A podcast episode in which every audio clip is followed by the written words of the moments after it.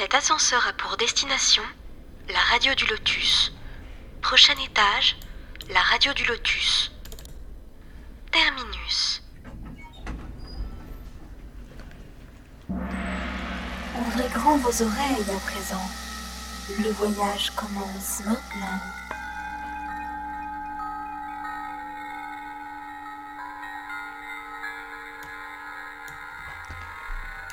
Bonsoir à tous, la radio du Lotus en direct ce mardi 4 avril. 4 avril pour notre quatrième volet consacré à la vie et l'œuvre d'Alan Kardec, fondateur du spiritisme. Alors pour nous parler au mieux de tout cela, nous avons avec nous, comme chaque mardi, Charles Kempf. Bonsoir Charles. Bonsoir Caroline, bonsoir à tous bonsoir. les auditeurs. Bonsoir Michael, bonsoir Daniel. Bonsoir. Ravi de t'avoir euh, parmi nous. Et euh, pour animer l'émission en ma compagnie, Michael. Bonsoir Michael. Bonsoir Caro, et bien bonsoir à tous. Voilà. Et notre intervenant Daniel.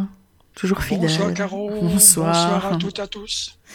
Alors nous rappelons aux auditeurs qu'ils peuvent participer en direct à l'émission via le chat tlk.io slash radio du lotus pour poser toutes vos questions. C'est beaucoup plus rapide et je relais euh, directement vos interrogations ou alors euh, par mail euh, contact lotus.fr ou via l'application téléphonique iPhone, Android. Et vous pouvez retrouver nos podcasts aussi sur euh, Deezer, Spotify, euh, podcast.fr et bien d'autres plateformes. Et notre site web, ou bien où là vous retrouvez bah, le tout en fait. Hein, c'est beaucoup plus simple de passer par là. Alors, euh, pour euh, ce quatrième volet, donc nous étions arrivés, je pense, à l'année 1865. Si mes souvenirs sont bons. Bah, en fait, on avait parlé de l'évangile. Charles, tu nous avais parlé de l'évangile. Tu nous avais un petit peu expliqué euh, de quoi il s'agissait, ce livre, et puis Oui, on s'en était arrêté là, en fin de compte. Oui, c'est vrai. Donc, euh, ben, euh, ben, bon, ben, écoute, alors, alors allons-y. Donc, euh, l'Évangile selon le spiritisme, effectivement, qui- qu'il avait publié, euh, donc d'abord sur le premier titre, euh, Imitation de l'Évangile selon le spiritisme, hein, donc c'était en, en 1864. J'ai dû vous parler euh, rapidement de comment il l'a écrit. hein. Il était allé à Sainte-Adresse. hein ou pour des raisons de santé en fait. hein. Donc il avait loué une petite cabane sur la plage. Et donc euh, là-bas, bah, il était euh, tout seul, hein, loin des tracas du quotidien. Amélie l'avait accompagné pour venir, elle était revenue le rechercher aussi. hein. Et donc c'est là où il a, terminé les, manuscrits de, de l'imitation de l'Évangile qu'il allait, dont il avait parlé à personne. hein. Et donc les esprits l'avaient vraiment euh, tranquillement sous la main, pour ainsi dire, hein, pour pouvoir l'inspirer euh, à écrire euh, ce livre. Voilà. Bon, après 1865, donc 1865, ça, en fait, c'était une année vraiment très difficile pour, pour Alan Kardec, en fait.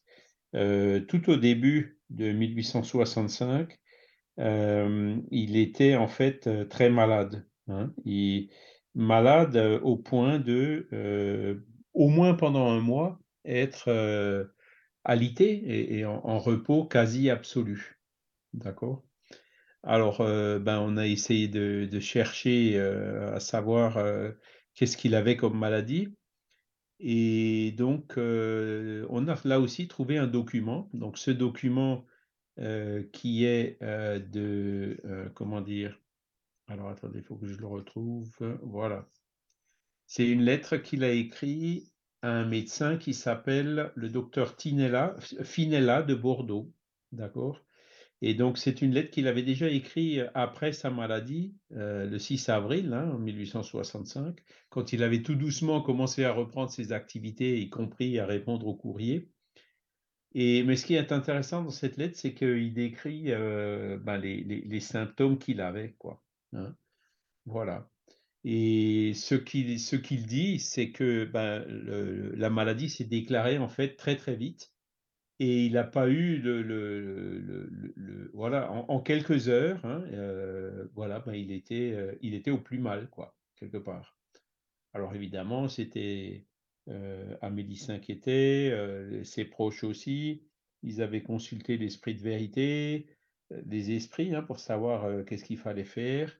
Il y a un médecin euh, qui est venu, hein, un, homéopathe, euh, et donc euh, qui, qui lui a donné un traitement pour, euh, pour, euh, ben, pour, euh, voilà, pour essayer de, de s'en sortir. Hein. Et ben, le docteur Finella, en fait, lui a écrit dans, dans, dans l'intervalle. Et donc, dans cette réponse du 6 avril, il lui décrit les, euh, symptômes qu'il avait.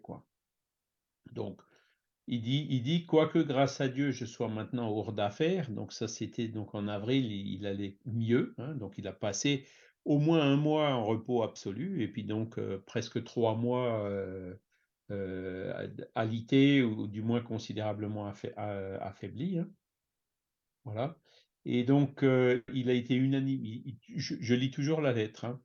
Il a été unanimement reconnu que la cause première provenait d'un excès de travail et du manque d'exercice. Voilà. Donc, euh, il Bah ouais, si continue. tu dis en plus, il Oui, dormait jamais, tu nous as dit il dormait presque pas déjà, il, il bossait tout le temps, quoi, c'est ça aussi.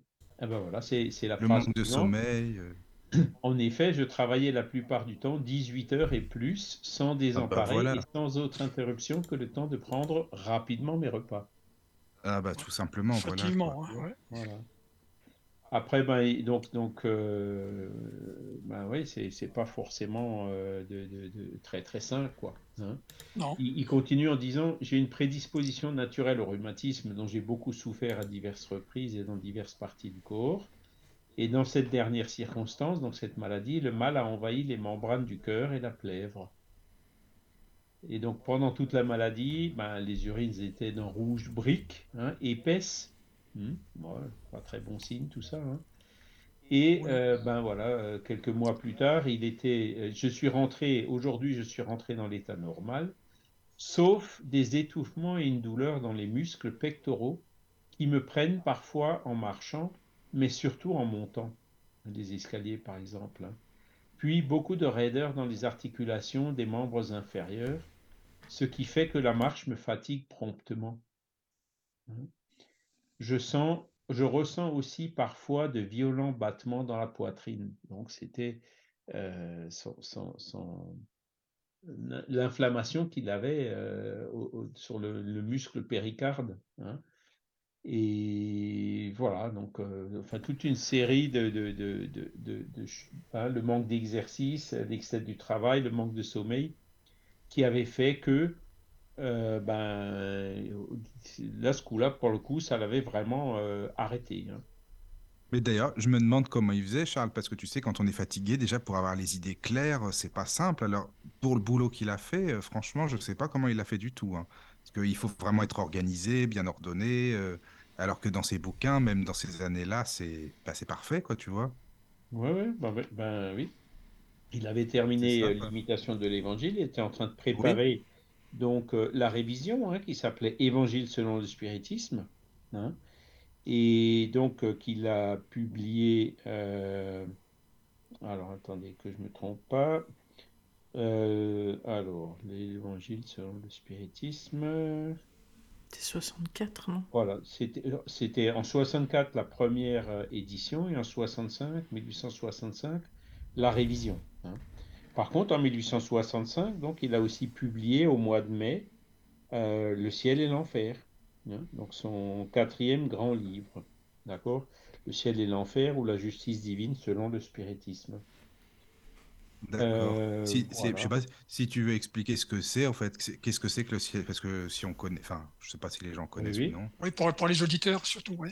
Alors, le, le ciel et l'enfer, donc, euh, il y a, il est, c'est un livre qui est composé en deux parties. Alors, la première partie, c'est ben, justement les, questions, le ciel, l'enfer, le diable, les anges, la théorie des anges déchus, la prohibition mosaïque hein, de, la médiumnité, etc. Donc, ça, c'est la première euh, partie qui est en fait écrite surtout pour euh, des catholiques hein, ou des jésuites.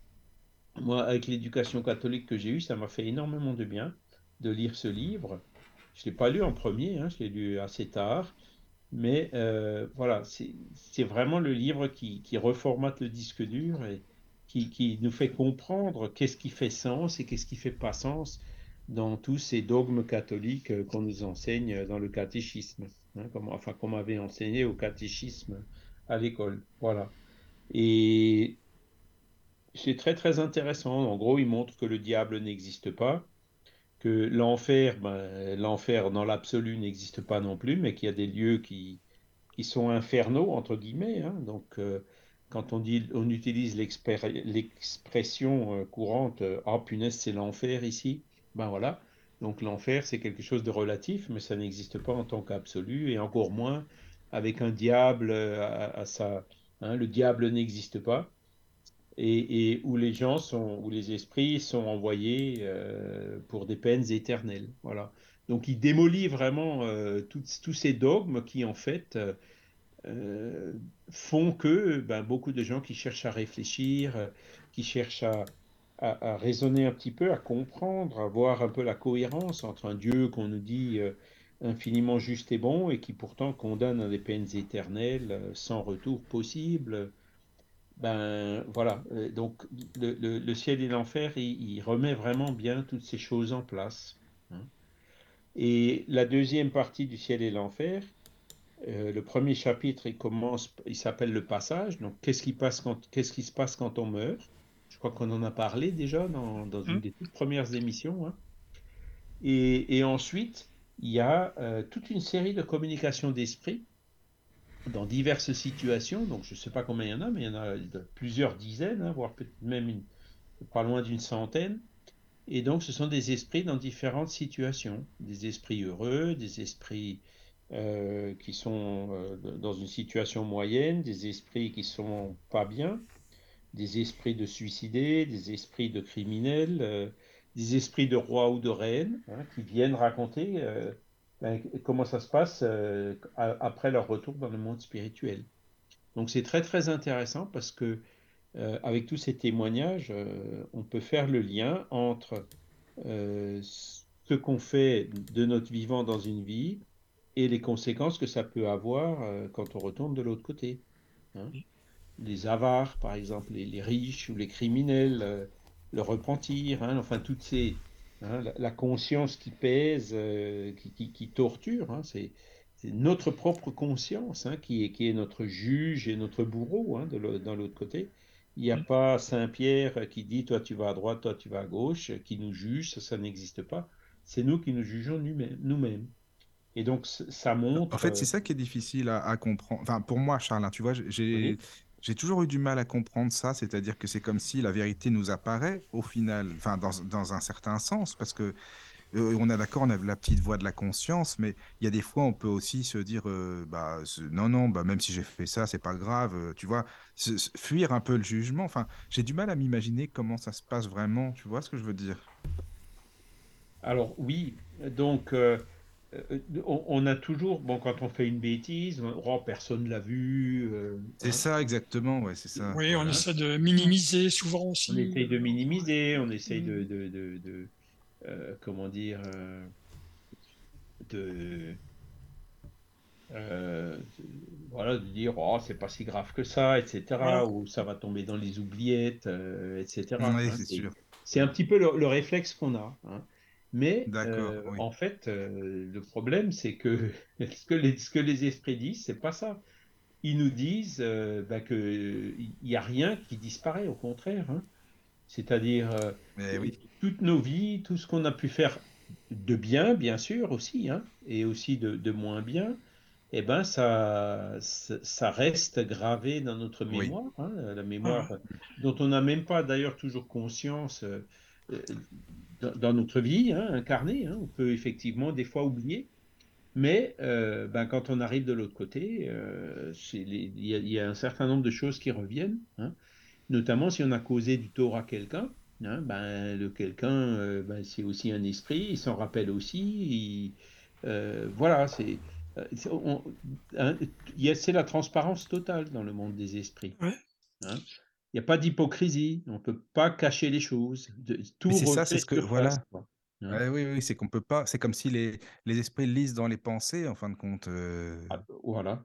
ils, voient le panorama de nos vies, etc. Oui, c'est ça, quoi. Voilà. Ah, c'est vrai que ça doit pas être simple. hein. Enfin, ça dépend ce qu'on a fait ou pas, mais je veux dire, euh, c'est Alors, c'est vrai que Ah, certaines situations doivent, doivent être euh, Ouais, certaines difficiles pour certains. hein. Ouais. C'est Ah oui, même effrayant hein, quand on y réfléchit. Ça Ouais. fait- Ben oui, il y a beaucoup de gens d'ailleurs qui rejettent le spiritisme à cause de ça, parce que oulala, Ben voilà. non, non, pas. oui, bah oui. Hop, ferme le livre tout de suite. euh, Ouais, ouais. Voilà, Euh, c'est on n'en parle plus. je veux, je veux pas savoir. Hein C'est Ah ouais. la Ben oui, politique de c'est- l'autruche, c'est le quoi. déni, etc. hein, comme on dit. Ben oui, voilà, c'est ça exactement, oui. Mm. Mais bon, après, quand on regarde les choses en face, on se dit bon, ben écoute, si déjà c'est comme ça, eh ben essayons de faire dès maintenant euh, tout ce qui est possible ben, pour, euh, pour Oui. réparer les torts oui. qu'on a pu commettre, pour pardonner ceux Oui, à qui on n'a pas pardonné, pour essayer de, de, de se faire pardonner euh, par ceux à qui on a causé du tort, Mm. en essayant Mm. de leur euh, faire du bien et de réparer les torts qu'on leur a commis.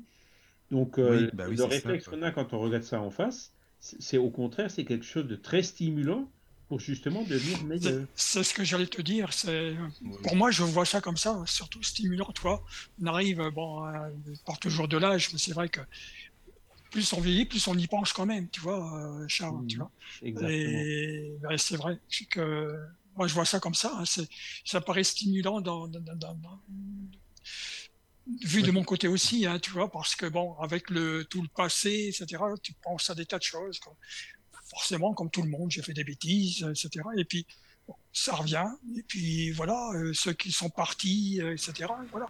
Et puis tout cet amalgame bah, fait réfléchir, tu vois. Et puis, mais le fait d'y penser et puis d'aller dans le, d'essayer de faire le mieux, ben, ça, ça stimule, ça, ça te soulage en quelque sorte. Hein, Ou un Ouais. pré-soulagement que, avant d'être de l'autre côté, entre guillemets, tu vois. Le salut dans la fuite n'est pas une Voilà. solution. Oui, c'est sûr. Voilà. C'est sûr. Donc, euh, ben, prenons les choses en face hein, et, et allons-y. Hein, retroussons nos manches et OK. Alors, on, alors, faut pas non plus tomber dans la culpabilité, dans, Oui, dans voilà. les remords. euh, voilà, non. Tout le monde fait des erreurs. Si, si on était parfait, on serait pas là. Si on est là, c'est qu'on n'est pas parfait. Et donc, et, et c'est ça que le ciel et l'enfer explique très bien, hein, justement, ce livre-là. Et donc, euh, ben, on a tous fait des bêtises, donc euh, les- le passé, c'est le passé. Dans le présent, essayons de voir comment on peut se préparer à un avenir meilleur. euh, Mm. en- en- en ré- en- en- voilà, quand on se rend compte qu'on a causé du tort à quelqu'un, ben, essayons de le réparer euh, sans attendre. quoi, hein.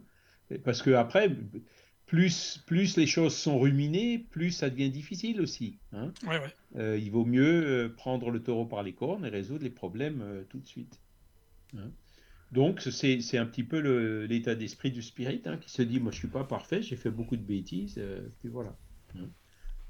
Voilà. Qui, est, Donc, qui est très sain d'ailleurs. hein. voilà, voilà, c'est ça. Et, et donc, les esprits le disent. hein. Bon, alors, les esprits heureux, justement, des esprits qui. Dans les esprits heureux, c'est marrant parce qu'il y en a qui, c'était vraiment des gens misérables et tout. Et puis, euh, d'un coup, mais comment ça se fait que vous avez eu une vie tellement misérable et que maintenant vous êtes heureux? Eh ben, c'est parce que euh, c'est moi-même qui ai choisi d'avoir cette vie-là. Euh, il a fallu que j'expie justement les erreurs du passé. J'ai réussi à le faire avec patience et avec résignation. Et puis aujourd'hui, je me sens soulagé. euh, voilà. Hein. Il y a des situations assez surprenantes. Assez, hein, le- le- la hiérarchie dans le monde des esprits n'a pas grand-chose à voir avec la hiérarchie dans notre monde. Non, pas du tout, non. Les Mais toi, Charles, t'aimes bien les deux parties Ou Voilà. il y a une partie que tu préfères ou- Non, tu... enfin, est-ce que tu aimes bien les deux parties du bouquin ou il y a une partie, tu te dis, bah, ça, ça me... j'aime La- mieux, par exemple? La première partie m'a fait beaucoup de bien parce que, euh, Oui. comme dit, c'était pour reformater le disque dur euh, euh, en, en nettoyant un peu de toutes ces, tous ces dogmes catholiques incompréhensibles. hein. Et la deuxième partie, ben, c'est ça, c'est de voir euh, ben, ben, les esprits heureux, qu'est-ce qu'ils ont fait pour être heureux. hein. et, Oui, et donc, oui, ça nous donne des exemples à suivre. Oui. Et oui, oui. puis, pareil, il y a les esprits souffrants aussi, hein, un chapitre tout entier. Et donc, Ah oui. euh, là, on voit ben, qu'est-ce qu'il faut pas faire, qu'est-ce qu'il faut éviter de faire. Bah oui, c'est ça. puis, dans cette catégorie-là, ben, on a les, les suicidés, par exemple. Ben, et alors, il y, a, il y a une dizaine de communications de suicidés. Ah oui, oui, oui. C'est là où Mm. on se rend compte que c'est pas la bonne porte de sortie, hein, du tout, du tout, du tout. hein. Ouais, c'est ça, quoi. Ça pose tout un tas de problèmes à l'esprit qui se retrouvent après dans des situations euh, parfois même encore pire qu'avant. hein. Voilà. Ben, tu sais, il y a une communication, Charles, tu dois te souvenir, qui m'avait marqué, c'est euh, double suicide par amour, une mère et son fils. Je sais pas si ça te dit quelque chose. Oui, oui, oui, oui, c'est ça, oui. Et, puis euh, la donc, maman, euh, pareil, ils sont, ils sont très. La mère est très claire. hein, c'était une erreur. Elle Oui, l'a c'est fait par amour, mais euh, Oui, voilà. pas de l'amour, c'était en fait de l'égoïsme. Après, Elle après son réflexion, c'est là où elle s'est rendu compte. quoi. Ben oui, voilà, c'est ça, quoi.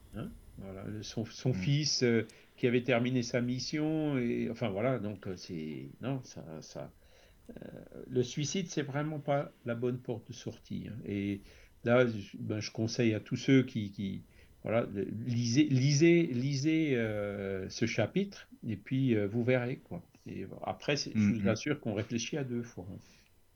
voilà Ouais, c'est ne sûr. serait-ce que Après, ça même la, même la première partie, moi j'aime beaucoup hein, la première partie quand il explique l'enfer euh, pour les, les Voilà. personnes qui vivent dans, en Sibérie ou pas, ça peut être ça. Eux, ils imaginaient un enfer de glace, forcément, euh, d'autres personnes un enfer de feu. Enfin, c'est bien expliqué. hein. païen hein, et l'enfer païen, voilà.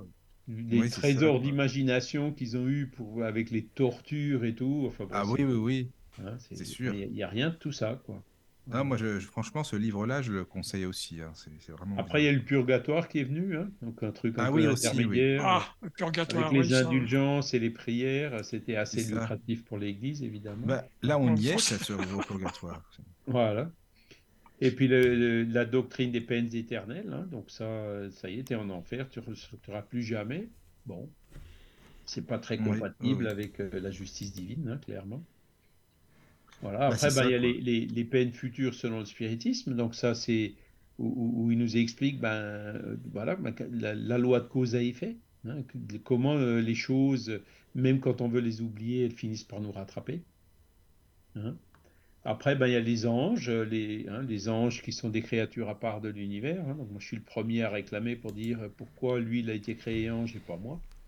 C'est pas juste. Hein. Donc, euh, non, ben, les anges, ça n'existe pas en tant que créature séparée, créature à part. Les anges, ils ont suivi le même parcours que chacun de nous, sauf qu'ils ont eu le temps d'évoluer. D'accord? Et après, il parle des démons, hein, qui seraient soi-disant des anges déchus. Donc, euh, Dieu fait des anges, des créatures qui sont apparemment parfaites, et ah, ben, il y a quand même eu des loupés dedans. Donc, ça voudrait dire que Dieu lui-même, il n'est pas si parfait que ça. Il y a plein de contradictions qui nous montrent vraiment la logique qu'il met, elle est très très intéressante. Ah oui, oui, il explique bien, hein, super, euh, vraiment, euh, ça c'est sûr.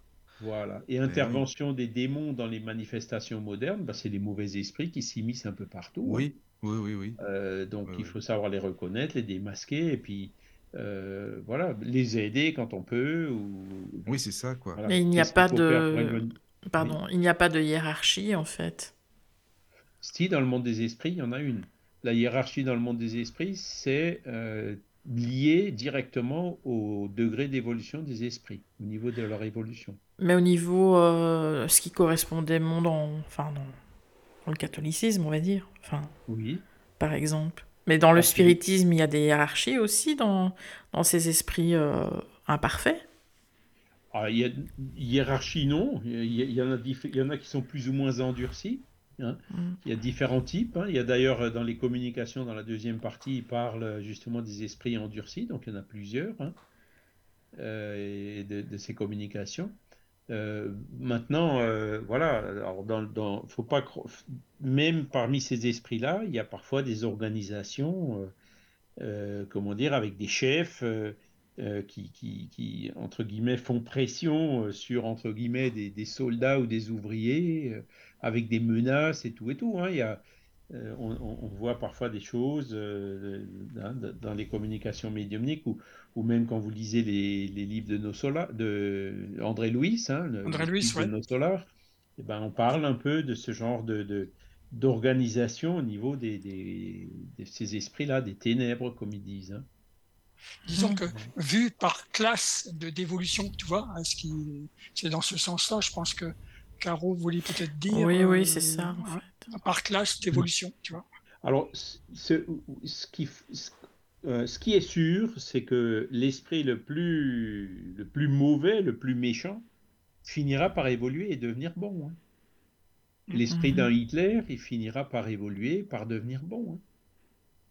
Et, et dans, alors, dans beaucoup d'incarnations, il pourra devenir aussi bon que l'ont été des esprits comme Jésus ou autres. hein. Donc tous les esprits évoluent. Il n'y en a aucun qui est condamné à rester perpétuellement dans le mal. D'accord? Et ça, il l'explique aussi très très bien dans, dans ce livre, hein, Le ciel et l'enfer. C'est-à-dire que les esprits qui sont mauvais, ben, ils sont temporairement mauvais. Et quand on arrive à dialoguer avec eux, quand on arrive à leur expliquer, quand on arrive à, leur ouvrir les yeux, quand on arrive à, leur faire se rappeler de, certaines personnes qui leur étaient chères, comme leur mère ou un frère, une sœur, euh, ben, on arrive à les toucher un peu émotionnellement et souvent, ben, entre guillemets, ils craquent. hein.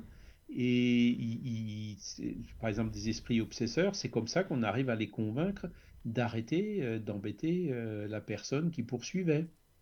Hein, on, essaie de leur faire comprendre le pardon, on leur montre que le fait de, porter du de, faire du tort à quelqu'un, ben en fait ça, va, finir par retomber sur eux, hein, que, que ça joue pas dans leur intérêt non plus.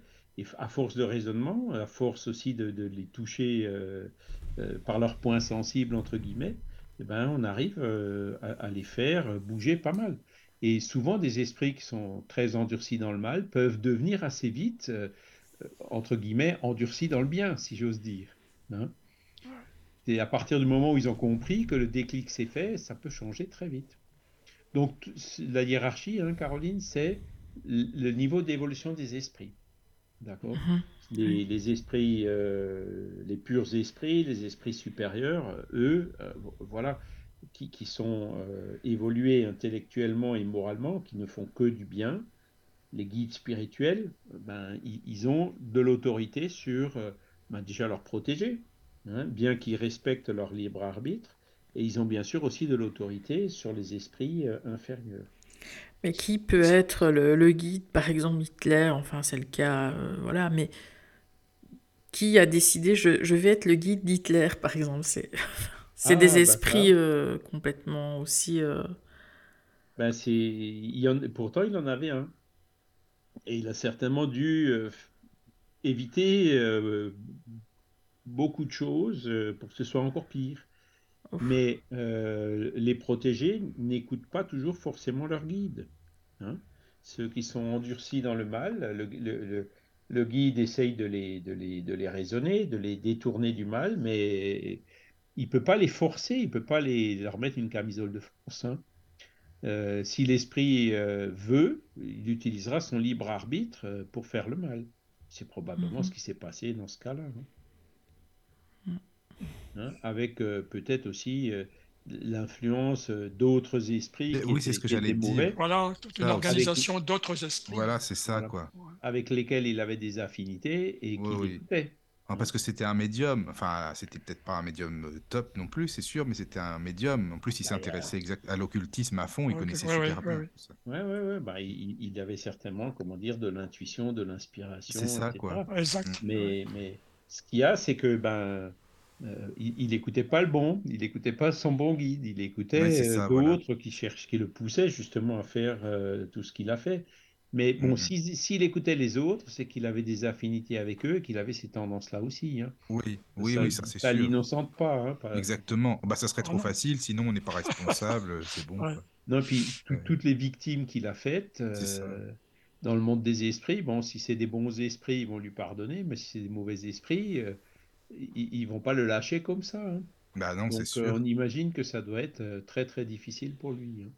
Mm, On mm. compte le nombre de personnes comme ça qui sont parties. euh, On, le- ouais, le- tous les juifs, enfin tout- beaucoup Ouais, de ouais. gens des, des- des- qui ont été torturés injustement et tout, qui gardent la rancœur et tout, euh, ben, dans le monde spirituel, tout ça, c'est c'est- c'est de la réalité. hein. Et donc, euh, Oui, Tu vois, oui. ça me fait penser tout de suite au camp de Struthof, là, quand je visitais. Voilà, etc. voilà, quand, quand tu euh, penses à tout ça. bon, à Auschwitz, ces ces choses-là. Ouais, hein, Auschwitz, ça.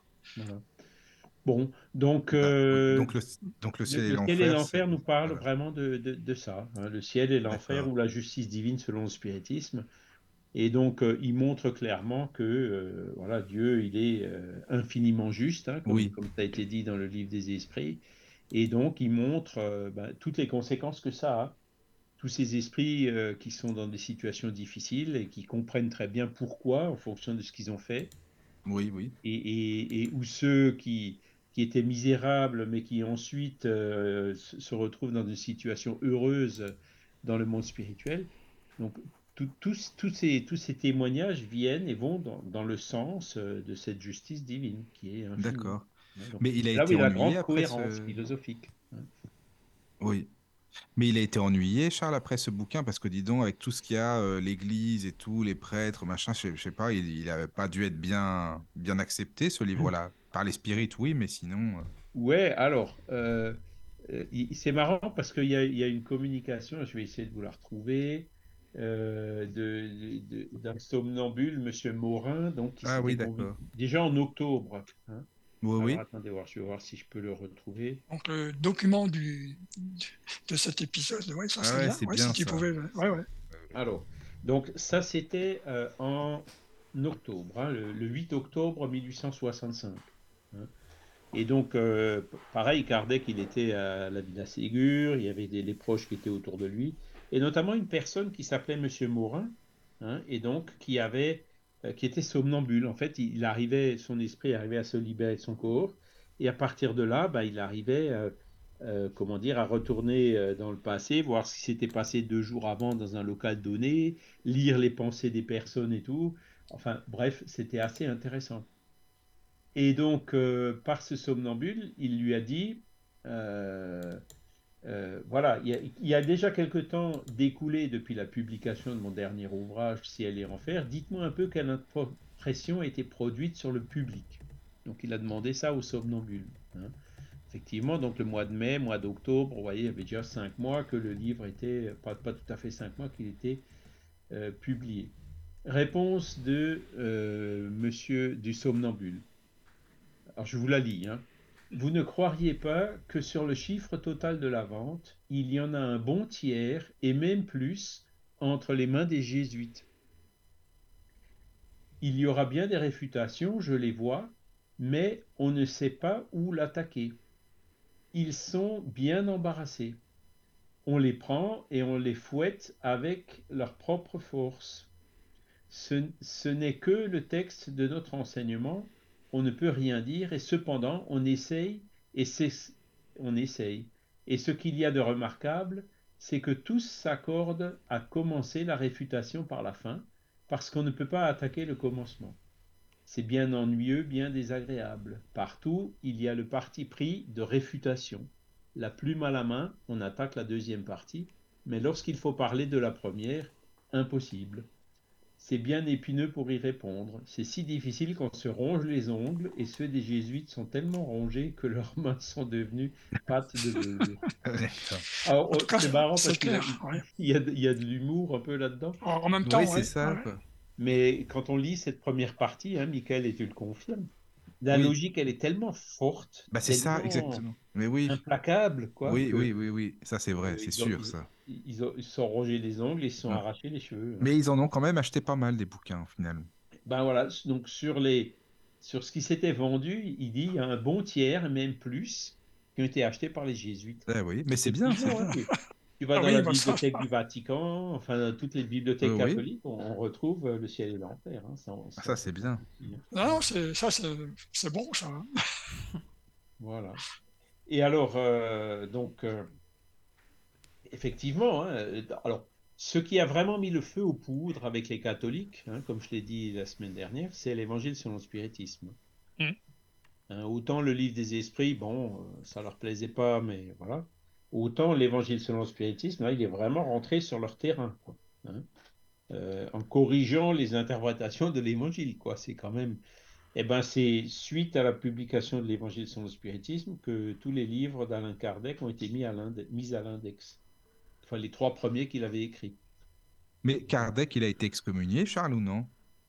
Euh, je sais pas, je crois pas, non, parce que bon, il n'était pas de catholique déclaré ou ni pratiquant ni rien. Ah oui, d'accord. Oui, oui, oui. Je- je- je- il a été baptisé, ça oui, hein, mais bon, il était enfant encore. hein, Oui, il était. pareil. Oui, d'accord. Mhm. Excommunié, non, enfin, pas à ma connaissance. Non, non.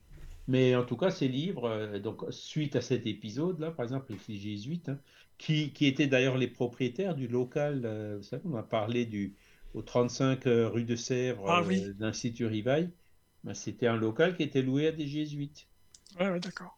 qui lui avaient d'ailleurs fait un procès après, parce que le, le- le successeur de Kardec qui l'avait repris avait tout laissé dans un état assez lamentable. Et Oui, oui, oui, je me ils souviens. sont quand venus rechercher Kardec, qui avait dû euh, payer euh, pour les dégâts qui avaient été causés Ouais, par l'eau. payer la, la note. Ouais. Après, évidemment, les, les, les jésuites ou les catholiques, euh, les, fameux chercheurs catholiques là, que, dont je vous ai déjà parlé, ah ben, vous voyez, Kardec, il n'était pas sérieux, tout était sale. bon, bref, voilà. Alors que c'est pas du tout euh, comme ça que ça s'est passé. Voilà. Après, bon, ce, qui est marrant aussi, c'est que le, le docteur, euh, comment dire, Monsieur Morin, hein, euh, il, lui dit, en fait, que c'est Kardec qui lui demande, est-ce qu'il y a des, des, jésuites qui sont infiltrés dans la société parisienne des, des- des études spirites? Et le somnambule lui répond oui. Alors euh, Kardec il dit est-ce que c'est celui auquel je pense? Il dit oui, euh, effectivement, euh, tu sais bien les détecter. hein, tu- Voilà. C'est pas mal ça. ouais. Voilà. Donc, euh, il y avait effectivement des jésuites. Vous êtes un vrai limier de jésuites, vous les sentez et ils ne peuvent vous échapper. C'est comme ça qu'il lui arrive. C'est marrant qu'ils les ressentent comme ça, oui, oui. À leur discours sûrement, leur dialogue, manière de, de dire les choses, quoi. Voilà. Ah oui. Alors bon, ben donc, donc euh, ils essayaient par tous les côtés, euh, avec des, des publications, avec euh, les, les curés sur la chaire euh, qui fustigeaient le spiritisme. Ils infiltraient la société parisienne hein, pour, pour voir comment ils pouvaient miner la chose de l'intérieur. voilà, hein, c'est à partir de là que effectivement ils ont commencé à, à, à le chercher un peu plus, quoi. Mais bon, il ne pouvait pas faire grand-chose, puisque en fait, ce, ce que, ce que Kardec écrivait, c'était tellement fort, tellement clair, tellement logique, hein, que en fait, ils étaient, ça les énervait un peu plus, mais euh, ils, ils étaient comme en, en quelque sorte désarmés pour pouvoir y répondre euh, sur le même terrain, quoi. Voilà. C'est bien. Après, s'il y a des questions, Caro, Voilà. n'hésite pas, hein, parce que je sais qu'il y en avait en suspens, mais euh, après, Charles, ou sinon on continue. C'est, si Ouais, ça on vient a- dans le sujet. Voilà. On, a- on avait ouvert cette parenthèse du ciel et l'enfer, hein, Oui, mais on était en train de parler de la maladie. quoi. voilà, voilà. Voilà, ouais. Et donc, euh, après la maladie, hein, donc, euh, vous voyez, ça a duré euh, au mois de début avril, il disait qu'il allait à peu près bien. Et puis donc, euh, c'est mi-mai que euh, il y a eu la déclaration d'imprimé euh, du, ciel et l'enfer. Donc, euh, il, y avait déjà certainement travaillé dès 1864, mais il avait quand même eu le temps de, finaliser, de relire, enfin, voilà, et de sortir la première révision de, euh, du ciel et l'enfer. D'accord?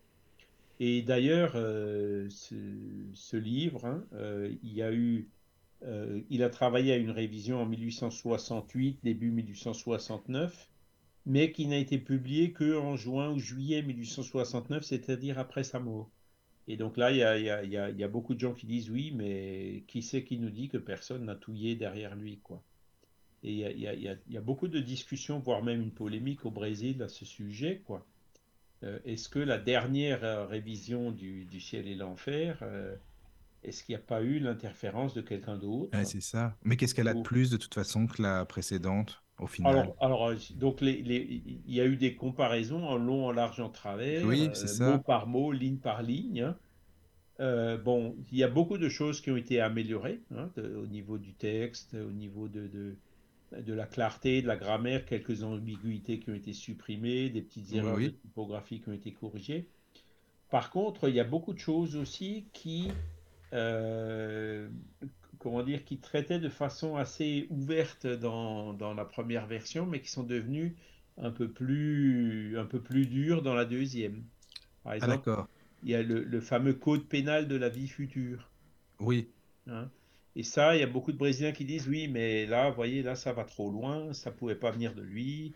Euh, c'est justement ces jésuites infiltrés euh, qui ont, qui Ah, ont essayé de détourner ça et, et de l'écrire euh, différemment, etc., etc., etc. d'accord. Ah Mais oui, bon, moi, je, personnellement, je suis pas convaincu parce que quand, quand on le lit, euh, je- les deux livres de toute façon sont excellents. hein. Oui, Même s'il y a ces petites euh, différences dans certaines nuances, euh, je pense, enfin voilà, moi j'avais commencé à lire le deuxième. Pour moi, c'était toujours très clair que d'accord. euh, le, le, le, le- le- le ciel et l'enfer allaient dans le sens justement de l'autonomie et pas de Oui. l'hétéronomie, quoi. Parce que le code alors, pénal de la celui. vie future, c'est quand même, euh, voilà, c'est, si tu fais ça, tu vas au ciel, tu fais ça, tu vas en enfer. Oui, c'est un peu trop fort dans, dans la forme. quoi. oui, oui, oui, Ouais, oui, je comprends. Mais alors, Mais celui quand on qu'on a. lit après le fond, dans sa globalité, on se rend compte que c'est pas ça. hein. Hmm, Non, mais le livre qu'on a, ça veut dire celui qu'on utilise, c'est le dernier, enfin le dernier, la dernière euh, Eh version. ben, euh, oui, celui qui a été republié euh, jusqu'à, euh, du moins en France, hein, toutes les éditions, Oui, c'était euh, la quatrième édition justement qui avait été, été revue et corrigée. D'accord, Et sauf maintenant au niveau du mouvement spirit francophone euh, sur assokardec.fr, on publie la première édition. Il y a D'accord. trois éditions identiques. Ah oui, Et donc, euh, nous, on préfère, dans le doute, ben, on, publie euh, celui qu'on est sûr, oui, je comprends. hein, euh, Hmm. qu'il n'a pas été trafiqué. Et pareil pour la. Genèse, hein, d'ailleurs, il y a eu le même euh, Ah oui, épisode qui s'est produit. D'accord. Voilà. Alors, Ah pour, oui. pour revenir à sa maladie, donc il y avait un médecin homéopathe qui l'aidait euh, à Paris. hein. Le docteur Demeure, est-ce que je vous ai parlé déjà du docteur Demeure? Non, Non. Euh, je crois pas, non. Je crois pas. non, c'était un autre euh, nom que tu avais dit avant, mais pas, pas à demeure. Albi, me semble-t-il, enfin dans, le- dans le Midi. Euh, il devait le voir à Lyon, mais en 1863, quand il est allé à Sainte-Adresse, il n'a pas pu le voir. Et euh, donc, c'était quelqu'un qui était toujours très, très bienveillant vis-à-vis de, de Kardec, mais qui est mort, en fait, pareil, en, à, cette, à cette époque-là, en 1860, fin 1864 ou tout début 1865. Et donc, ce docteur Demeure, en fait, il servait d'intermédiaire aux esprits pour essayer de l'aider dans ses problèmes de santé depuis le monde des esprits. Et donc, on a récupéré là aussi euh, trois ou quatre euh, communications du docteur Demeure, hein, euh, où, donc il lui il confirme ce que, ce que le médecin homéopathe lui avait donné, c'était bien, mais qu'il fallait que euh, il lui donnait quelques, quelques conseils supplémentaires, par exemple, de ne pas recommencer à travailler tout de suite après, après le repas, hein, de d'éviter tout ce qui est café, tout ce qui est ce, genre de choses. hein. Et, donc, euh, euh, là, en lui expliquant aussi tout ce que les esprits avaient fait depuis le enfin, voilà, pour, pour pas qu'il meure, hein, parce que je pense que sans cette, sans cette aide des esprits au début 1865, eh ben, il aurait peut-être pas pu euh, finir sa mission, au moins écrire les Mhm. deux derniers livres. Ouais. Voilà. Et puis donc Kardec échangeait souvent avec le docteur Demeure, hein, et donc euh, il, il le remerciait, et puis voilà, euh, c'est à vous et aux bons esprits que je dois mon rétablissement. Et puis donc euh, Demeure qui répond, bah oui, euh, c'est normal que les bons esprits s'intéressent à vous parce que ils ont besoin de vous pour euh, pour euh, pour euh, pour accomplir cette mission, quoi. hein. Et Oui, donc, pour la divulgation, quoi. voilà, voilà. Mm. Et donc, euh, ben, il- ça, donc la, la communication, là, c'était en 5 mars. hein. Donc, euh, il s'était sorti de la phase pire, hein, où il était alité et complètement à l'arrêt, sans rien faire, pas lire de courrier, rien. Euh, et donc, il, il en était déjà sorti et disait, ben oui, avec les- mes, mes ouvrages urgents, qu'est-ce que je vais faire? Ben, mes ouvrages pressés. Et puis, le docteur Demeure qui lui dit, ben non, atten- attendez encore quelques jours et, ensuite euh, vous recommencerez à travailler, mais avec modération. hein. Voilà. Euh, donc, euh, il il voit donc le, progrès. voilà, ils sentaient euh, en fait, ils avaient la vision claire sur, sur, tout ce qu'il avait encore à faire et tout ce qu'il allait encore faire. hein. et puis donc, il lui donnait euh, tous ses conseils pour que euh, pour qu'il puisse euh, la, mener à bien. Et donc, ben, dans la même consultation du docteur Demeure, hein, il parle du, de, l'imitation de l'évangile selon le spiritisme, hein, qui était le premier titre. Et donc, l'éditeur, il y a plein de gens qui ont dit Ouais, faut pas laisser imitation, le mot imitation, ça, c'est un peu trop mystique. Ça rappelle euh, les ouvrages catholiques comme l'imitation de Jésus-Christ, l'imitation de la Vierge. hein. Et donc, euh, ils ont, Kardec a demandé après au docteur Demeure, euh, mais qu'est-ce que vous en pensez? hein? Et donc, euh, c'est là où finalement ils ont dit, ben oui, effectivement, ce serait mieux étude morale sur l'évangile au point de vue du spiritisme ou tout simplement l'évangile selon le spiritisme. Et donc, c'est comme ça qu'il a, qu'il a décidé de changer le titre. Hein. et donc, cette deuxième, euh, deuxième édition de l'évangile selon le spiritisme, elle est aussi sortie en 1865. Mais je me rappelle, je peux pas vous dire le mois, faudra que je regarde. Voilà. Euh, sinon, donc toujours en 1865, donc après avoir euh, publié le, le, le ciel et l'enfer, en l'été, en fait, il est parti se reposer un peu en Suisse, chez un ami à lui qui s'appelait Monsieur Hindermühle.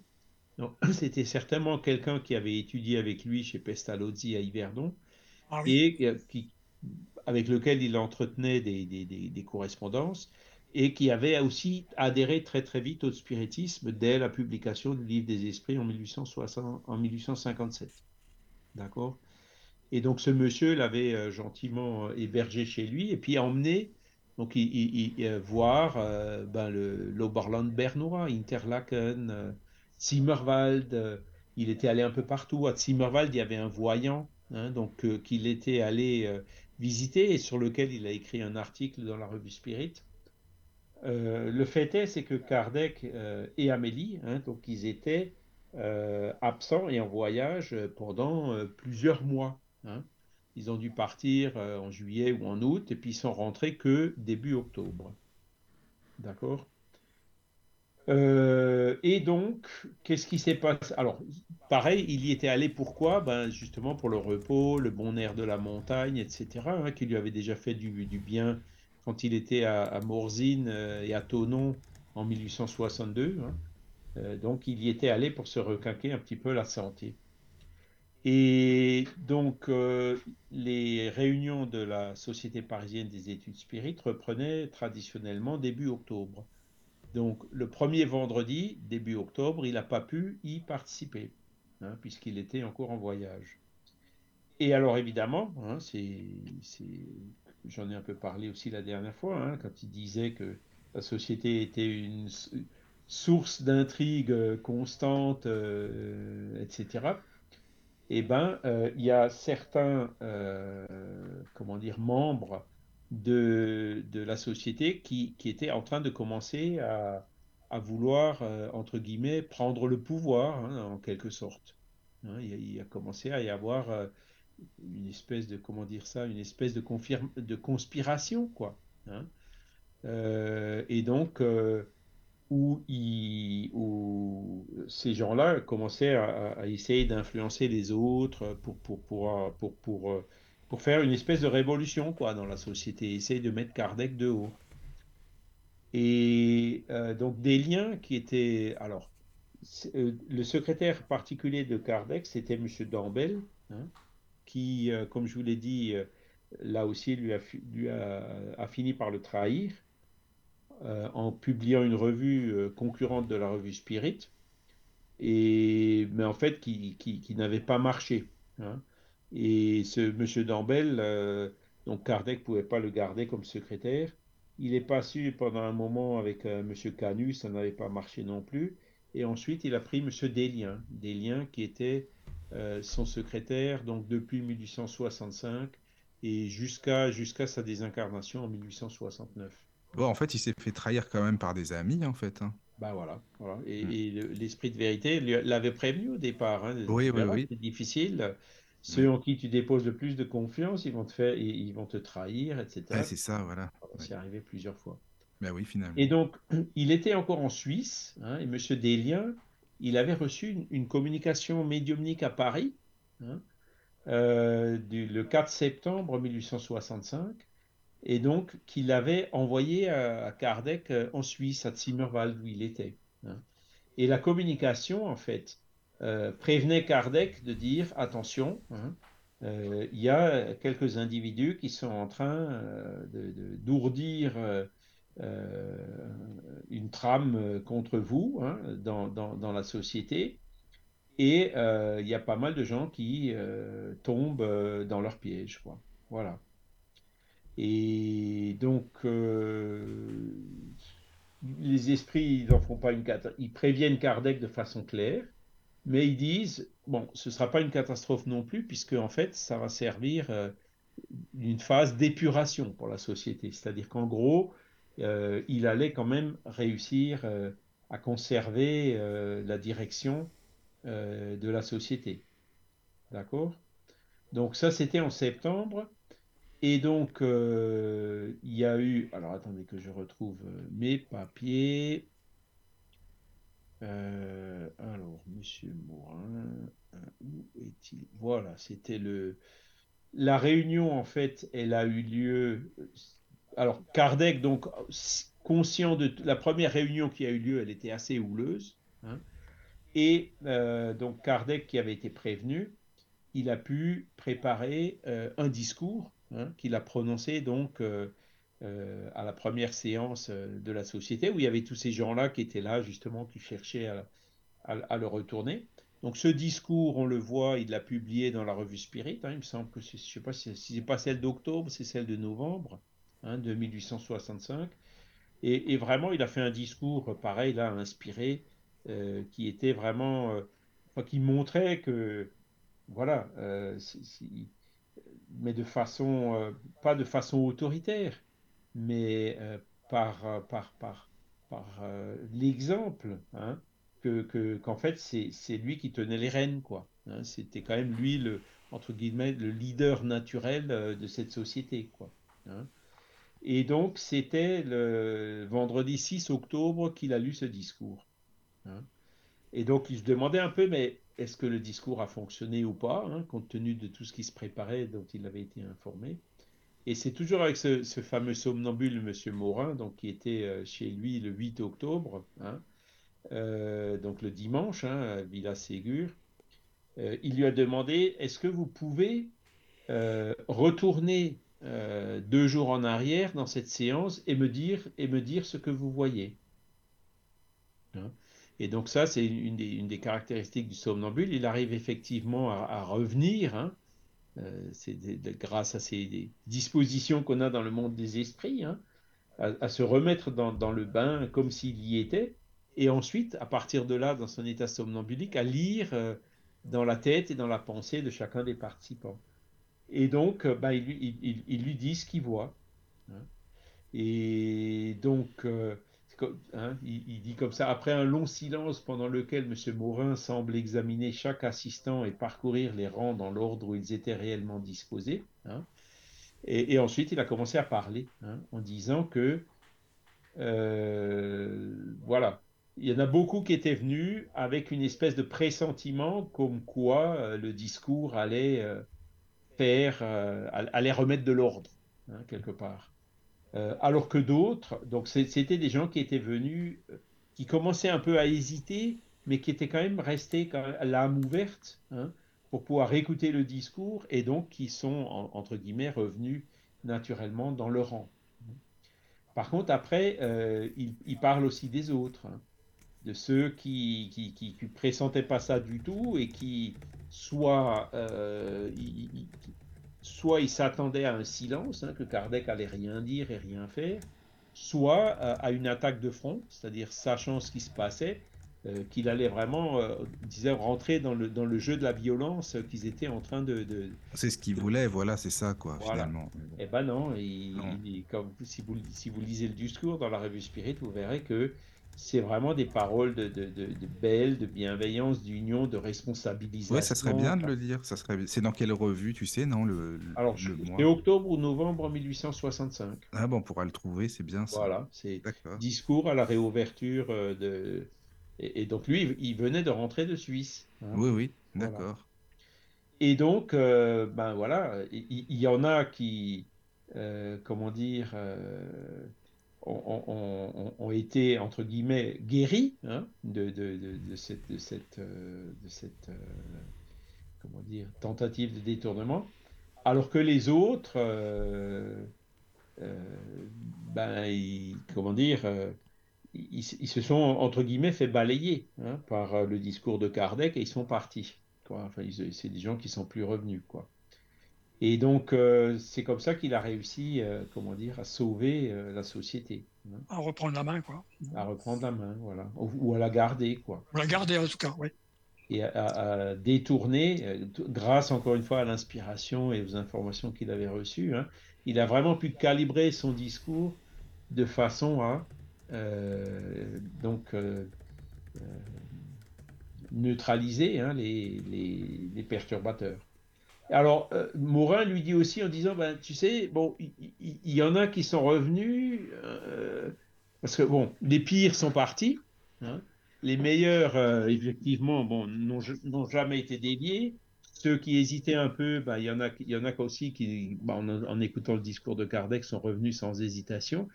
Mais il y en a quelques autres qui sont revenus, comment dire, en n'en pensant pas moins, quoi. Des, donc les qui, qui, allaient plus tard encore donner des perturbations. Notamment les jésuites infiltrés, ils sont bien sûr aussi restés puisqu'ils voulaient. Euh, bah oui, c'est normal. Infiltrés pour rester, tu vois. Bah voilà, c'est ça, c'est sûr. Ça a, juste fait une épuration, je dirais, des éléments les plus perturbateurs. Ça. Mais ça n'a pas résolu tous les problèmes. Voilà. Alors pour en revenir. Mais en même temps, Charles, dans un sens, c'est quand même pas mal qu'ils se soient infiltrés, puisque ils auront quand même appris des choses malgré tout. Euh, ils sont pas venus pour rien, quoi. Oui, oui, oui. Et puis je suis sûr que de ces jésuites, euh, il y en a beaucoup qui, dans leur vie suivante, euh, sont devenus. Ça se peut, hein. hein. C'est, possible. On va savoir. Ouais, ça c'est, même probable. Hein. Mm, mm. Et alors, pour en revenir à M. Dambel, hein, donc il lui avait fait un enfant dans le dos en 1864, mais Kardec a toujours eu, comment dire, euh, le, soin de pas le virer, quoi. Parce que c'est Dambel, c'est quand même quelqu'un qui a rendu d'énormes services. C'est lui qui se communiquait par le médium Eraste. Et donc Kardec lui avait toujours gardé une place à la table de médiumnique hein, de, de, la société. Et ce soir-là, ce, ce, ce, vendredi 6 octobre, euh, il, avait réservé la place pour M. Dambel, qui était effectivement là. Tu vois Et donc, euh, ben, il a refusé à l'instant T donc, de venir s'asseoir à sa place. Il était là, mais il a refusé d'aller s'asseoir à sa place.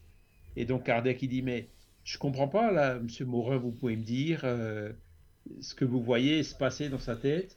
Et alors là, c'est, voilà, comment dire, il voulait pas venir, euh, mais d'autres lui ont dit d'y aller.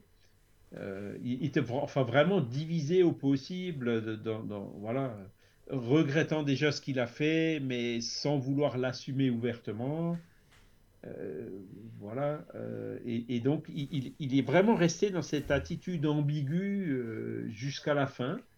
Et lui, il lui dit, ben voilà, c'est sa personnalité, l'orgueil, les esprits qui lui avaient déjà mis le grappin dessus, qui ont fait que euh, il ait cette euh, attitude complètement incompréhensible pour tous les présents. Donc, euh, enfin complètement, il savait déjà qu'il avait fait un journal concurrent, mais il était là, mais il n'a pas voulu s'asseoir à la table comme il le faisait encore avant la, fermeture de la société la première moitié de l'année. Puis de toute façon, s'il n'a pas fonctionné, son, son, son journal, bon bah finalement c'est pas c'est pas pour rien. Donc voilà. Après bon, c'est suite à ça que bah, son journal, il alors il existe. Alors je me souviens plus. Euh, c'est la vérité. Non.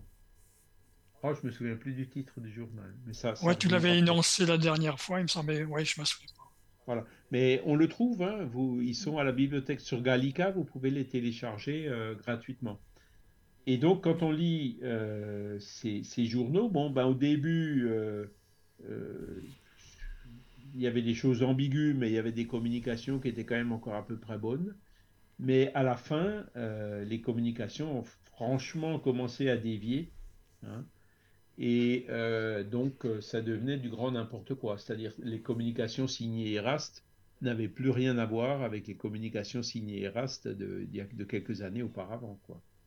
Donc, euh, bah, c'est là où on a vu que les esprits euh, euh, lui ont vraiment mis le, grappin dessus. Hein. Il y avait d'autres d'autres personnes qui, l'influençaient dans le mauvais sens. Hein. donc, entre autres, M. Canu, M. Pezzani, hein, qui est un autre auteur bien connu. Et donc, euh, il, il pensait euh, vouloir euh, s'unir euh, pour redonner un peu de la vie euh, au journal, alors qu'en fait, ça n'a fait que précipiter la chute.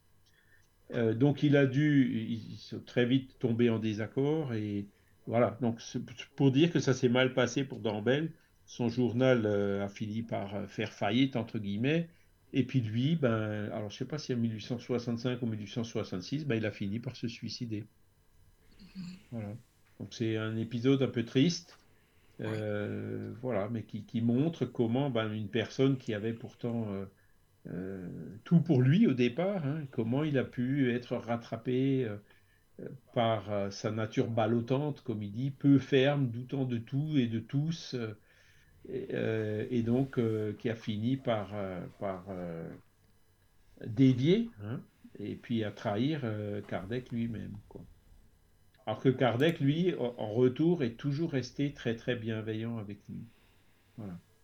Et toujours ce 8 octobre, Kardec demande toujours à, à Morin, croyez-vous qu'il revienne? Hein Réponse, oui, je l'ai dit. Hein Question de Kardec, à sa place habituelle, hein, donc il avait sa place à la table des médium, médiumniques, et, et le somnambule qui répond, Hmm, l'ayant abandonné à une séance d'ouverture, c'est difficile, et du reste, il sait bien qu'au prochain renouvellement, sa place de vice-président ne lui sera plein, point conservée, parce qu'il était vice-président de la SPES. hein. D'accord. Et après, toujours dans le même humour, le somnambule qui dit Son coude ne vous gênera plus guère désormais. Ouais, parce qu'ils étaient assis l'un à côté de l'autre, et certainement quand il écrivait, de temps en temps, il donnait des coups de Ouais, à son voisin qui était à côté de lui, à, à. Ouais, c'est pas mal. ça. Voilà. Donc c'est uniquement pour euh, illustrer un peu. Et puis donc, ça, ce sont des documents qui, qui nous sont arrivés, ce, ce fameux lot qu'on a trouvé en 2018. hein. Et c'est dans ce Ah oui, lot-là qu'on a alors, trouvé ouais. euh, ce genre de choses. Évidemment, Kardec, il ne le publiait pas, il ne pouvait pas. C'est- Bah. et ce sont des informations qui sont venues jusqu'à nous que euh, de- ben, cinq ans maintenant. hein. ça fait cinq ans qu'elles sont là. C'est pour ça qu'elles sont encore relativement peu connues. En tout cas, c'est important parce que, tu vois, pour euh, le fait de, de reparler de la vie de Kardec et puis d'ajouter toute cette documentation récente, ça vaut le coup, hein, c'est bien.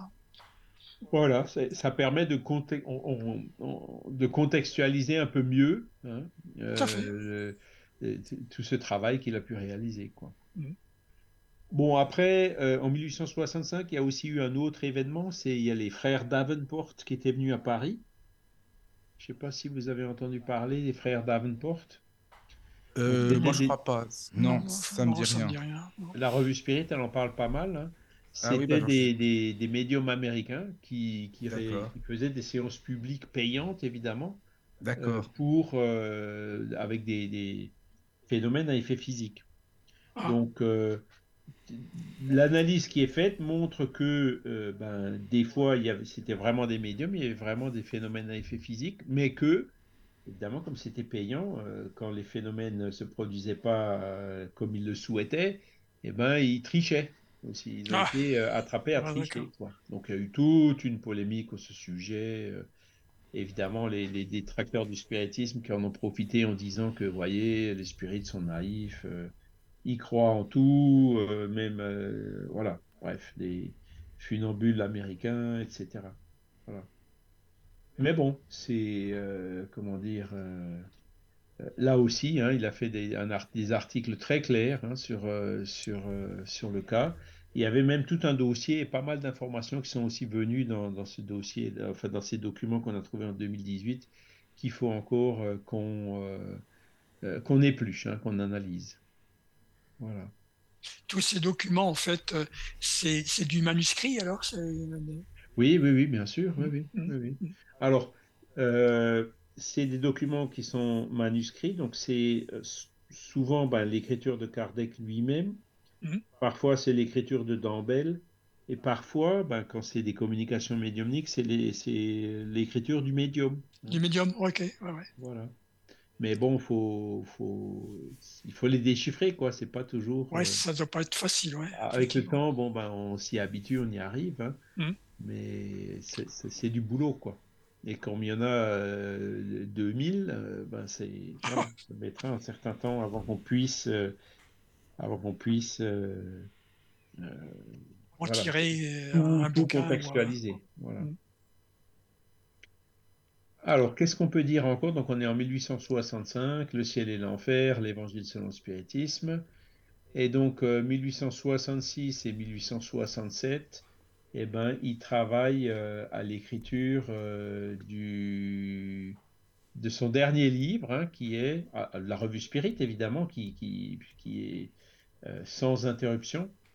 Et euh, le dernier livre, donc, qui est la Genèse, les miracles et les prédictions selon le spiritisme. D'accord? Et donc, celui-ci a été euh, fini euh, fin 1867 et donc publié tout début 1868. Voilà, la première édition, euh, toujours pareil. Et, ce- et ce Euh, livre-là, il parle, juste pour expliquer, comme tout à l'heure pour le ciel et l'enfer, de la création du monde, euh, les, les, les peuples, tout ça, je ne sais pas comment on peut expliquer. Alors, la Genèse, alors je vais vous le dire. quand même. Ouais, ça, j'avais vu une bonne partie, hein, Ça, dépend. Il y, a- il y a un peu de tout dans la Genèse. hein. Euh, Ouais. Donc, Oui, oui, oui. Moi, j'avais lu ça Le- tout le début, la création, enfin, vous voyez, la partie. euh, alors, bougez pas. Ça, donc, ça s'ouvre. Voilà. Alors, ben, la, la première partie, en fait, euh, donc, euh, c'est la Genèse, hein, selon le spiritisme. Euh, la deuxième, euh, ben, c'est les miracles, selon le spiritisme. hein. Et la troisième, c'est les prédictions selon le spiritisme. hein. Donc, c'est les trois grandes euh, parties du livre. D'accord? Donc, dans la Genèse, il y a un chapitre premier qui est vraiment, comment dire, une œuvre d'art. de, le chapitre s'appelle Caractère de la révélation spirit. Vous en avez peut-être déjà entendu parler. Oui, bah d'ailleurs, il l'a même Voilà. repris dans un petit livret, en fait, plus tard. Enfin, je sais pas été si c'est publié été séparément. Oui, voilà, c'est ça, quoi. Hmm. Il a publié aussi euh, donc le- le- le- la première version de ce texte dans la revue Spirit. hein. Ah Il oui, a voilà. des commentaires et, et Oui, oui. ensuite c'est la version finale qu'il a mis euh, Hmm, dans le livre. Et, et ce chapitre-là, sans vous mentir, moi je l'ai au moins déjà relu euh, 20 fois. Mais chaque fois que je le relis, il y a tellement de choses euh, que je redécouvre ou que j'étais passé à côté à la première relecture. C'est vraiment le, si je peux le, si je peux le qualifier, la quintessence de la pensée d'Alan Kardec. C'est là où on voyait vraiment qui il était, hein, parce que c'est un texte qui a été écrit lui-même. hein. Et donc, euh, il dit beaucoup de choses qui sont très importantes. Par exemple, ben, euh, le fait que la révélation spirit, elle est venue par les esprits, hein, que lui, il n'a été que euh, le, le- le- le codificateur, hein, comme on l'a vu la semaine dernière. Mhm. Donc, euh, il a remis en ordre, mais bon, ça, c'est lui qui le dit. Mais il a quand même, par exemple, ce texte-là, c'est lui qui l'a écrit. Et c'est un texte qui est absolument lumineux. Donc, euh, voilà, on voit vraiment qui, qui il était. D'accord? Et donc, ils disent aussi que qu'est-ce que c'est qu'une révélation? Pourquoi hein, C'est euh, dévoiler, euh, ré- lever le voile, hein, révéler? Donc, euh, pourquoi les esprits sont venus apporter ces informations? Ben Parce que euh, ben, les phénomènes existaient déjà depuis toujours, hein. mais euh, l'humanité avait du mal à les conceptualiser. C'était Jésus en avait parlé, euh, ça se pratiquait tout le temps. Les Celtes, ils avaient des idées assez claires aussi sur le sujet. Au Moyen Âge, ça avait été étouffé de nouveau par les religions qui, faisaient brûler les, médiums en les traitant de sorcières. Et, donc, euh, c'est revenu à une époque où il y a eu la Révolution française, il y a eu euh, les libertés qui étaient nécessaires, l'évolution aussi des siècles des Lumières euh, qui permettaient aux gens de comprendre un peu mieux toutes ces notions philosophiques. hein. Le spiritualisme rationnel de Mène de Biran qui était venu un demi-siècle avant, en gros, quoi. Et donc, ces circonstances éminemment favorables qui ont permis aux esprits de venir donner beaucoup plus d'informations ben voilà sur euh, qu'on retrouve euh, dans la philosophie spirit en général hein, sur Dieu, sur les esprits, sur la médiumnité euh, et ainsi de suite. Donc c'est parce que ben voilà c'était le, moment était propice. Un autre fait, un autre, une autre affirmation qui est vraiment fondamentale, c'est qu'il dit que euh, le- le- la philosophie spirit, elle n'est pas gravée dans le marbre. C'est-à-dire, si la science prouve ou, un jour que le spiritisme s'est trompé sur un point, ben, le spiritisme s'adaptera sur ce point et changera. Hein, donc, Mm. euh, c'est le caractère évolutif de la Évolutif, philosophie voilà. spirit qui évoluera avec euh, les connaissances, avec les observations, avec les phénomènes, etc. D'accord? Alors, beaucoup ont utilisé ça pour dire Ah, bah oui, ça y est, c'est périmé, on va passer, euh, on a déjà beaucoup mieux, beaucoup. hein. Mais bon, euh, il dit démontrer par la science, quoi. C'est-à-dire, il faut, faut vraiment qu'il y ait une certaine unanimité qui se fasse. hein. Parce que quand on reprend tous les, tous, tous- tous les points fondamentaux du spiritisme, hein, donc euh, Dieu existe, on a une âme, cette âme euh, se réincarne, survit après la mort, euh, et elle arrive à se communiquer, euh, les âmes arrivent à se communiquer avec les vivants. Par exemple, sur ces, sur ces points-là, ben, ils sont toujours encore valables. hein. Personne n'a jamais euh, démontré qu'ils étaient faux, d'accord? Ou pas logiques, ou pas rationnels, ou etc. Et, et beaucoup donc profitent de ça pour essayer d'imposer euh, certaines opinions personnelles en disant, ben non, ça, moi je pense que c'est comme ça, donc il faut changer le spiritisme et le faire comme moi je pense. Ah non, c'est pas ça qu'il avait écrit. hein. Donc, euh, euh, il y a, parmi les spirites, vous trouverez des gens qui sont, comme on, a- comme on dit, réformistes. hein. Mais bon, euh, avec tout le respect que j'ai pour eux, hein, je les connais, c'est des gens qui sont très bien. Mais ça fait depuis les années euh, 19 fin des années 1940 hein, qu'ils existent, ils ont fait plusieurs congrès et tout, mais ils sont jamais tombés d'accord euh, sur euh, comment dire une version réformée quoi. hein. Et donc pour l'instant, ben, c'est toujours encore la base de Kardec qui, reste debout hein, sur pied. Euh, avec bien sûr des compléments comme ceux quand on est par Chico Xavier qui raconte par exemple la vie dans le monde spirituel avec beaucoup plus de détails, euh, etc. Donc il y a eu des compléments, hein, mais il n'y a pas encore eu vraiment de remise en cause. Mais si jamais cela devait se produire un jour, il n'y aurait aucun problème. hein. Le spiritisme suivrait. Donc c'est autre chose qu'il dit dans, dans, ce chapitre-là. Voilà.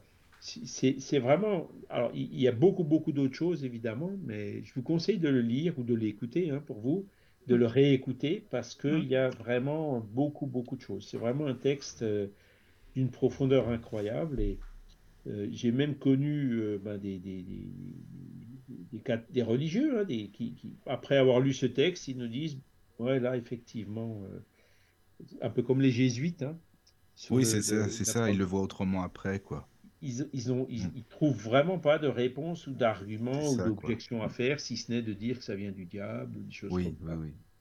Ah, C'est déjà bien si ça leur pose des, des- des questions, justement, hein, si ça, pour essayer Voilà. de. Ben Donc ouais. en gros, il commence par la Genèse, et il commence par la Genèse euh, de- de- du spiritisme, hein, cette fameuse révélation, comment est-ce qu'elle est venue. hein.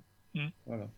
C'est c'est pas venu sur un plateau tout prêt par des esprits, ils n'ont pas dicté le livre des esprits, ils sont venus donner plein d'informations, et il fallait qu'il y ait des, il y ait Kardec, il fallait qu'il remette tout ça en ordre, d'accord?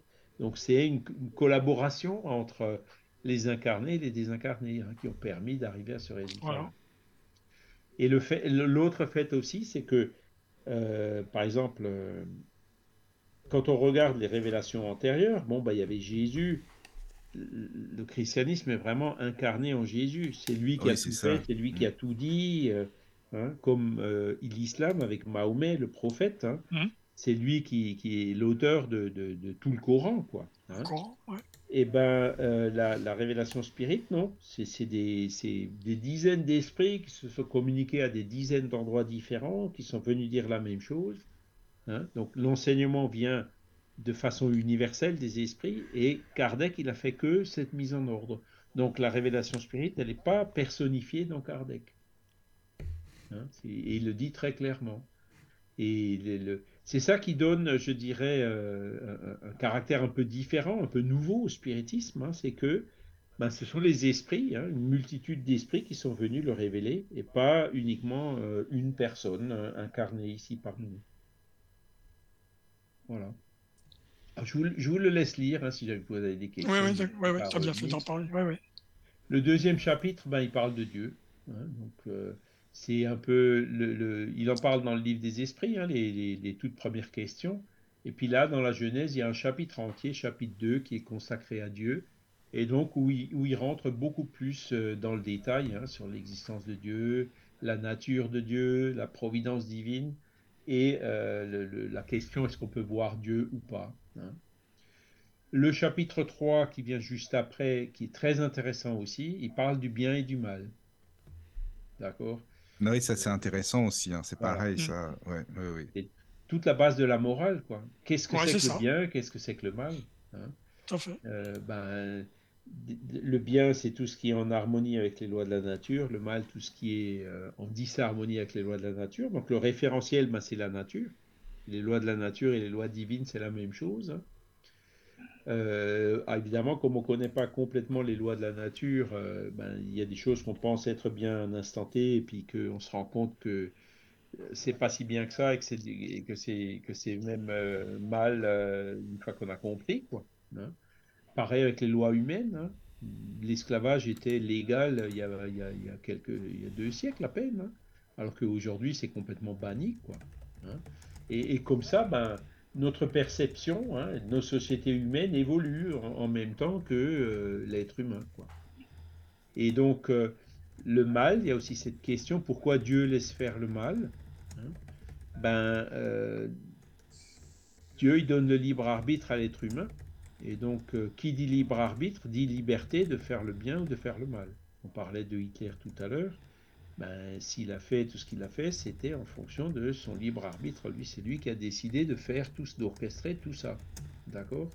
Donc, le, le- le mal provient de l'être humain, de la mauvaise utilisation du libre arbitre. D'accord? Ah oui. Et donc, euh, il y, a, il y a aussi des. Comment dire Le fait que. Il, il faut parfois arriver aux extrêmes, hein, euh, des, des choses mauvaises, pour pouvoir euh, se rendre. Pour, que se fasse. Il faut que le scandale arrive, disait Jésus, hein, pour que la prise de conscience se fasse chez les humains. C'est quand on voit des horreurs et des atrocités comme on voit en ce moment, les guerres, euh, la pauvreté, les violences. C'est ça qui, avec le temps, réveille les consciences en disant bon, attendez, il faut quand même qu'on fasse quelque chose pour arrêter ça. Alors euh, malheureusement, on n'arrive toujours pas à l'arrêter parce que justement la prise de conscience doit continuer à se faire chez plus de gens. Et, c'est comme pour l'esclavage. hein. L'esclavage aujourd'hui, bon, alors vous me direz, il y a peut-être des nouvelles formes d'esclavage, euh, certes, mais bon, beaucoup de lois quand même euh, euh, interdisent toute forme de, de, de, contrainte d'un individu sur l'autre, hein, même si ça existe encore.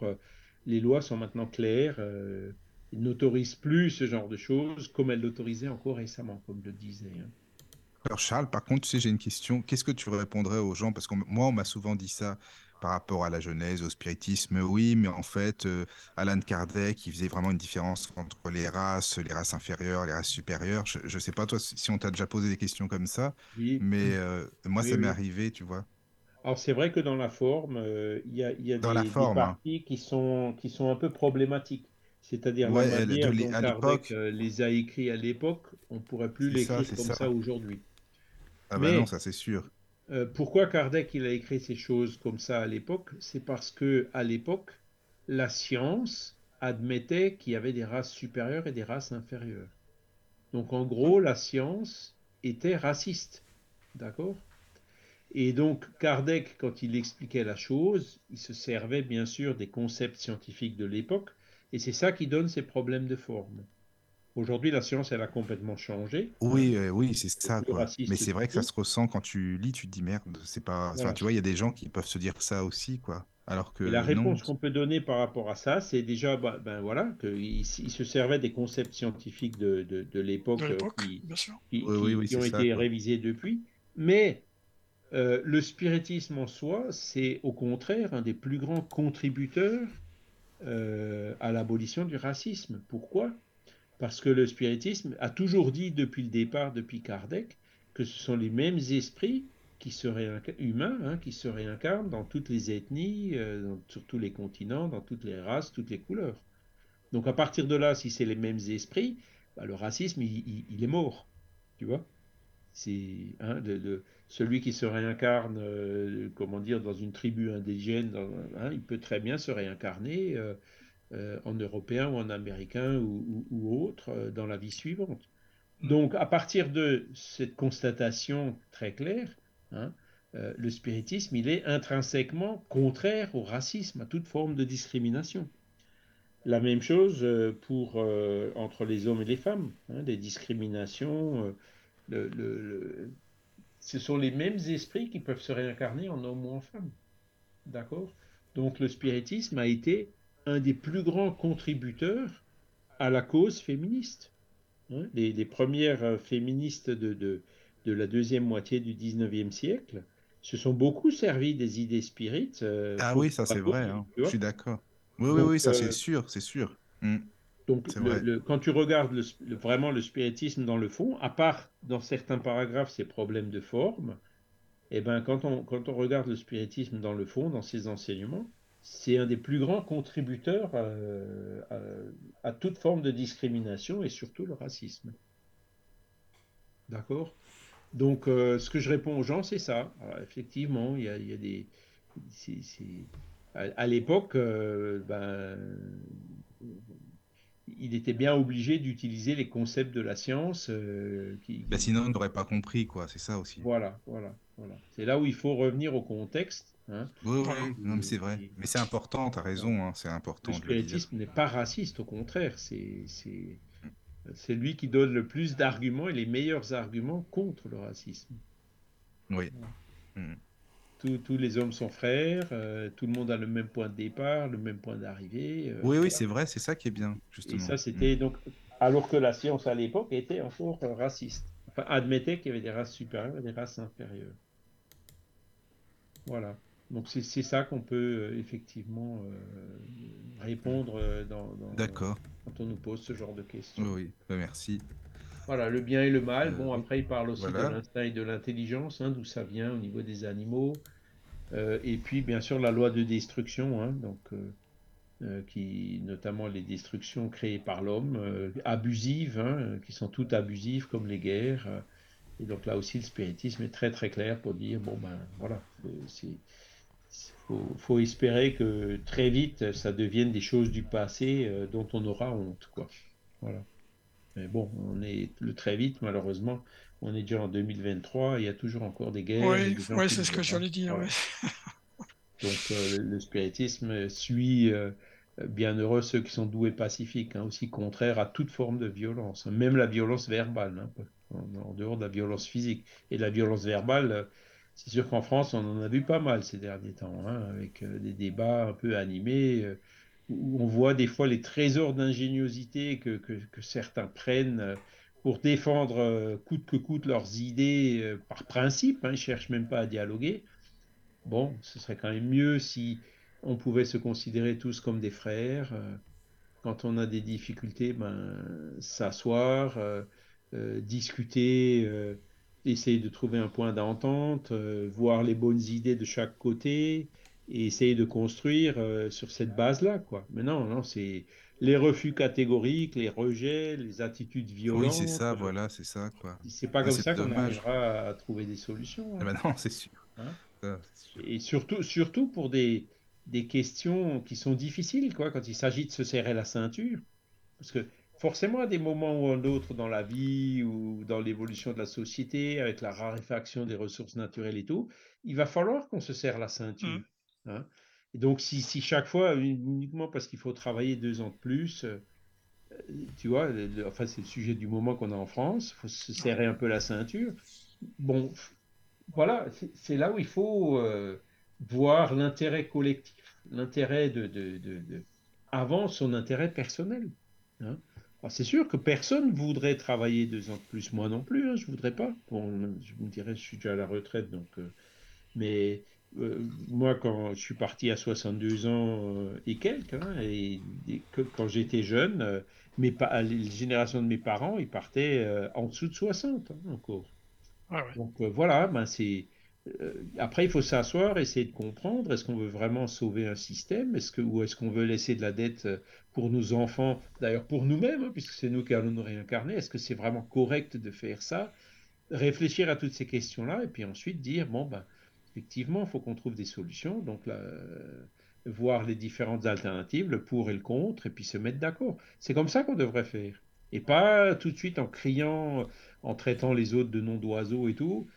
C'est pas comme ça que qu'on arrivera euh, au calme, à la sérénité nécessaire euh, pour pouvoir faire face aux difficultés naturelles qui, se multiplient hein, en ce moment.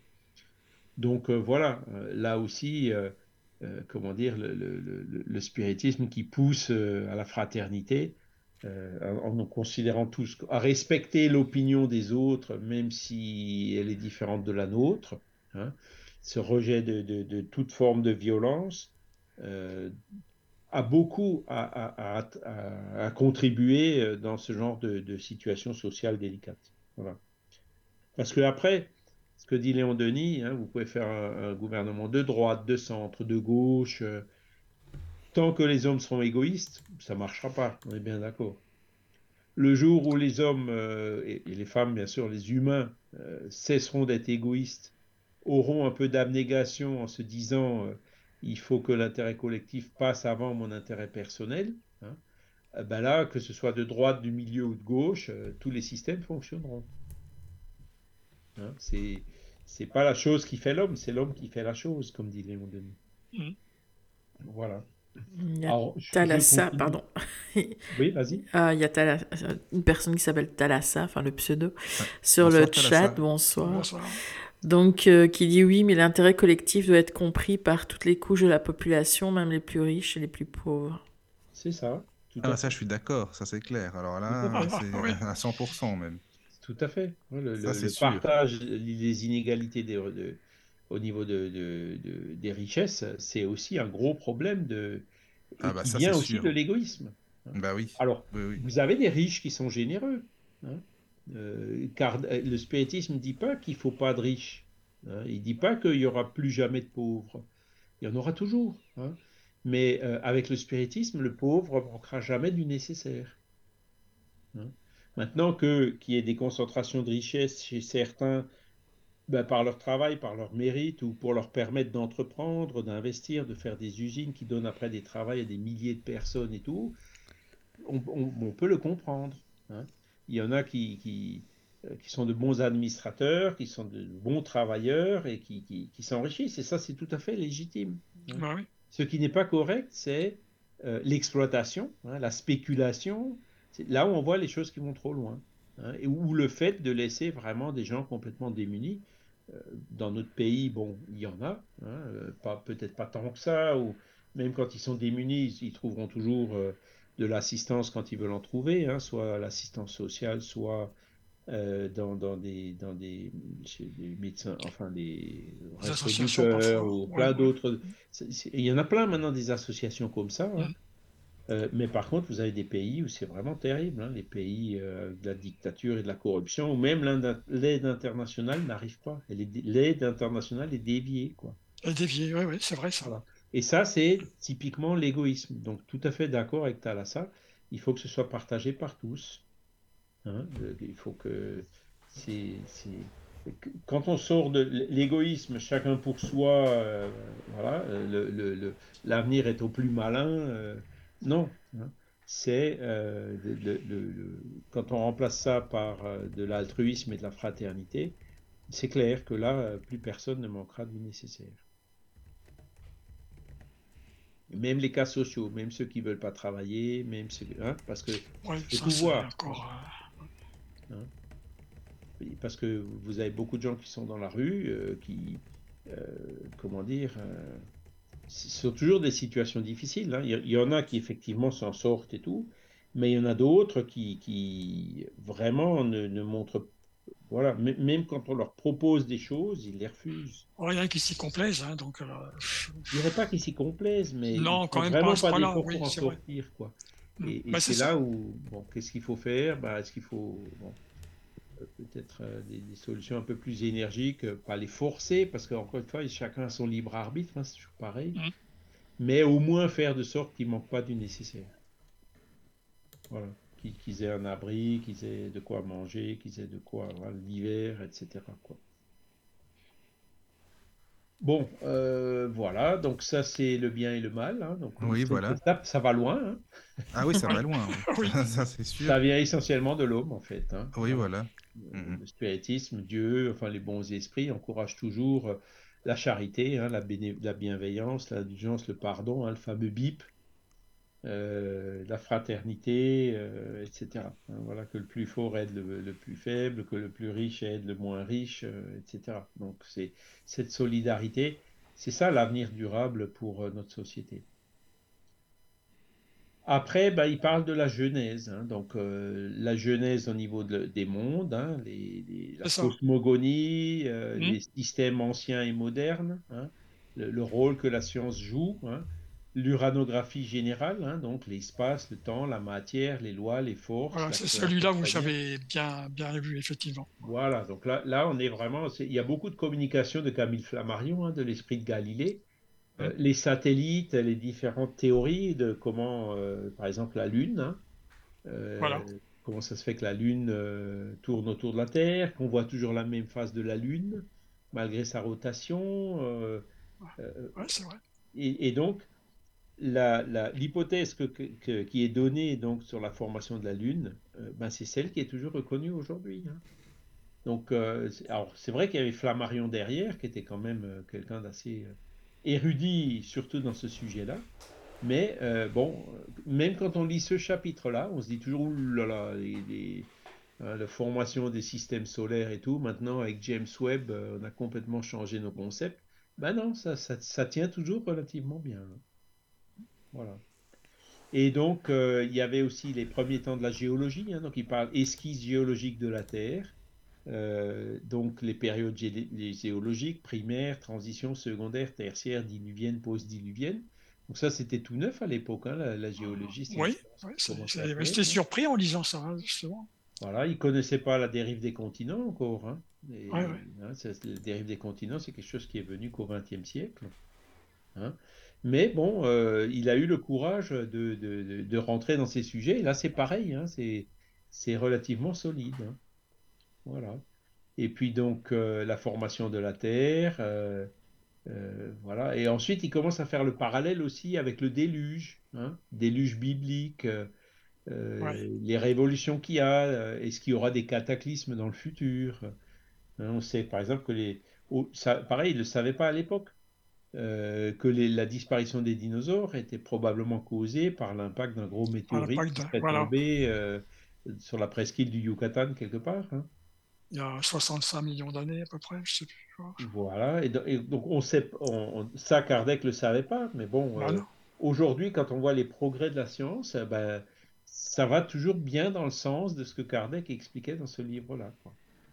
Et après, ben, il y a les chapitres qui sont un peu plus, euh, entre guillemets, euh, euh, où la science ne s'est pas encore penchée dessus, du moins pour l'instant, c'est la jeunesse spirituelle. Hein le principe spirituel, d'où il vient, euh, l'union du principe spirituel et de la matière, donc le Père-Esprit, hein. Ouais. L'hypothèse sur l'origine du corps humain, donc la descendance du singe. Alors Darwin avait déjà écrit à l'époque, hein, Mm. et il parlait beaucoup des animaux, il parlait pas trop des humains, Darwin. hein. Mais euh, voilà, que l'homme descend du singe, pareil, c'était une, hypothèse euh, tout à fait ouverte hein, pour, euh, pour Kardec. Et donc, il parle donc de l'incarnation des esprits, des réincarnations hein, qui permettent d'expliquer ce que la cause de ce de, comment dire ben, la transformation par exemple du corps humain entre Néandertal et aujourd'hui hein, c'est quand même assez qu'est-ce qui était le moteur de tout cela? Alors selon Darwin c'est parce que ben, c'est le meilleur le plus fort euh, qui finit par gagner se reproduire et donc ses descendants sont sont toujours plus forts etc donc hein, les, les girafes avec le cou qui s'allonge hein, c'est tout simplement celle qui avait le cou assez long pour pouvoir manger des feuilles qui mouraient pas de faim, donc Voilà, qui se oui, oui. reproduisaient, qui faisait que chaque fois la girafe avait un cou plus long. Donc ça, c'est la vision de Darwin euh, tout à fait euh, sur le plan matériel, donc qui est vrai et juste. Mais euh, là, Kardec, il apporte le- le- la dimension spirituelle en plus. Hein, voilà. Et il parle aussi donc des émigrations et des immigrations des esprits dans ce chapitre-là, les fameuses transmigrations. hein. Euh, donc euh, que de temps en temps, bah, il y a des esprits euh, plus évolués qui viennent d'une planète plus évoluée vers la Terre pour lui faire faire un, un- un saut évolutif, si j'ose dire. hein. La race adamique qui parle, ouais, c'est ça. La race adamique, voilà. Donc ça, Ouais. c'était euh, euh, la légende de Adam et Ève dans la Bible. Oui, voilà. C'était des esprits qui sont venus. Et donc là, vous avez Emmanuel hein, dans Vers la lumière qui, qui apporte des détails, hein, que les esprits sont venus d'une planète euh, de la constellation de Capella, etc.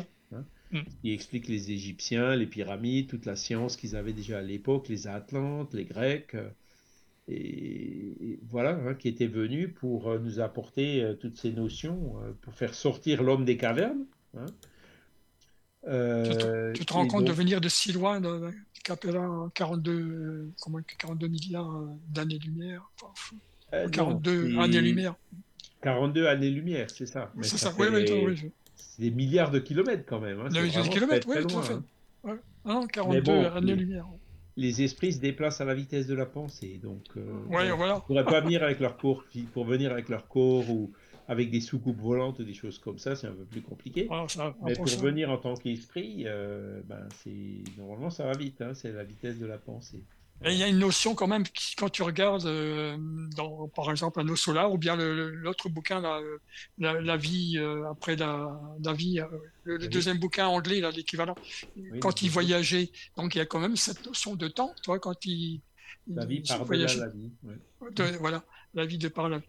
Et donc, euh, quand ils voyagent, vois, de, de, de planète en planète comme ça, il y a cette notion de temps, ils mettent un certain temps, tu vois, il y a cette notion quand même où euh, ils font re- relater un petit peu cette notion de, de temps, tu vois, de, voyage, tu vois. Hmm. Alors ça, c'est une question effectivement qui reste à creuser.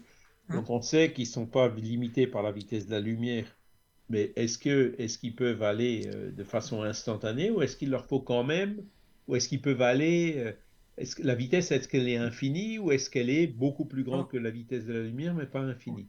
Mais pas une infini. question. Moi, c'est comme ce que j'ai relevé, quoi. Donc, Voilà. euh, quand, quand ils parlent de leur voyage, tu vois, donc euh, euh, quand ils approchent, euh, etc., d'une planète, etc. Donc, tu vois, il y a comme cette notion de déplacement et de temps, tu vois. Donc, Ça peut être vu comme ça, mais ça peut Ouais. aussi être vu, par exemple, sous, sous un autre aspect de, de- il faut qu'ils se préparent fluidiquement pour euh, le nouvel endroit où ils vont arriver. Oui, bien sûr, oui, mais il y a, alors, est-ce qu'il n'y a pas cette notion de temps aussi à ce moment-là?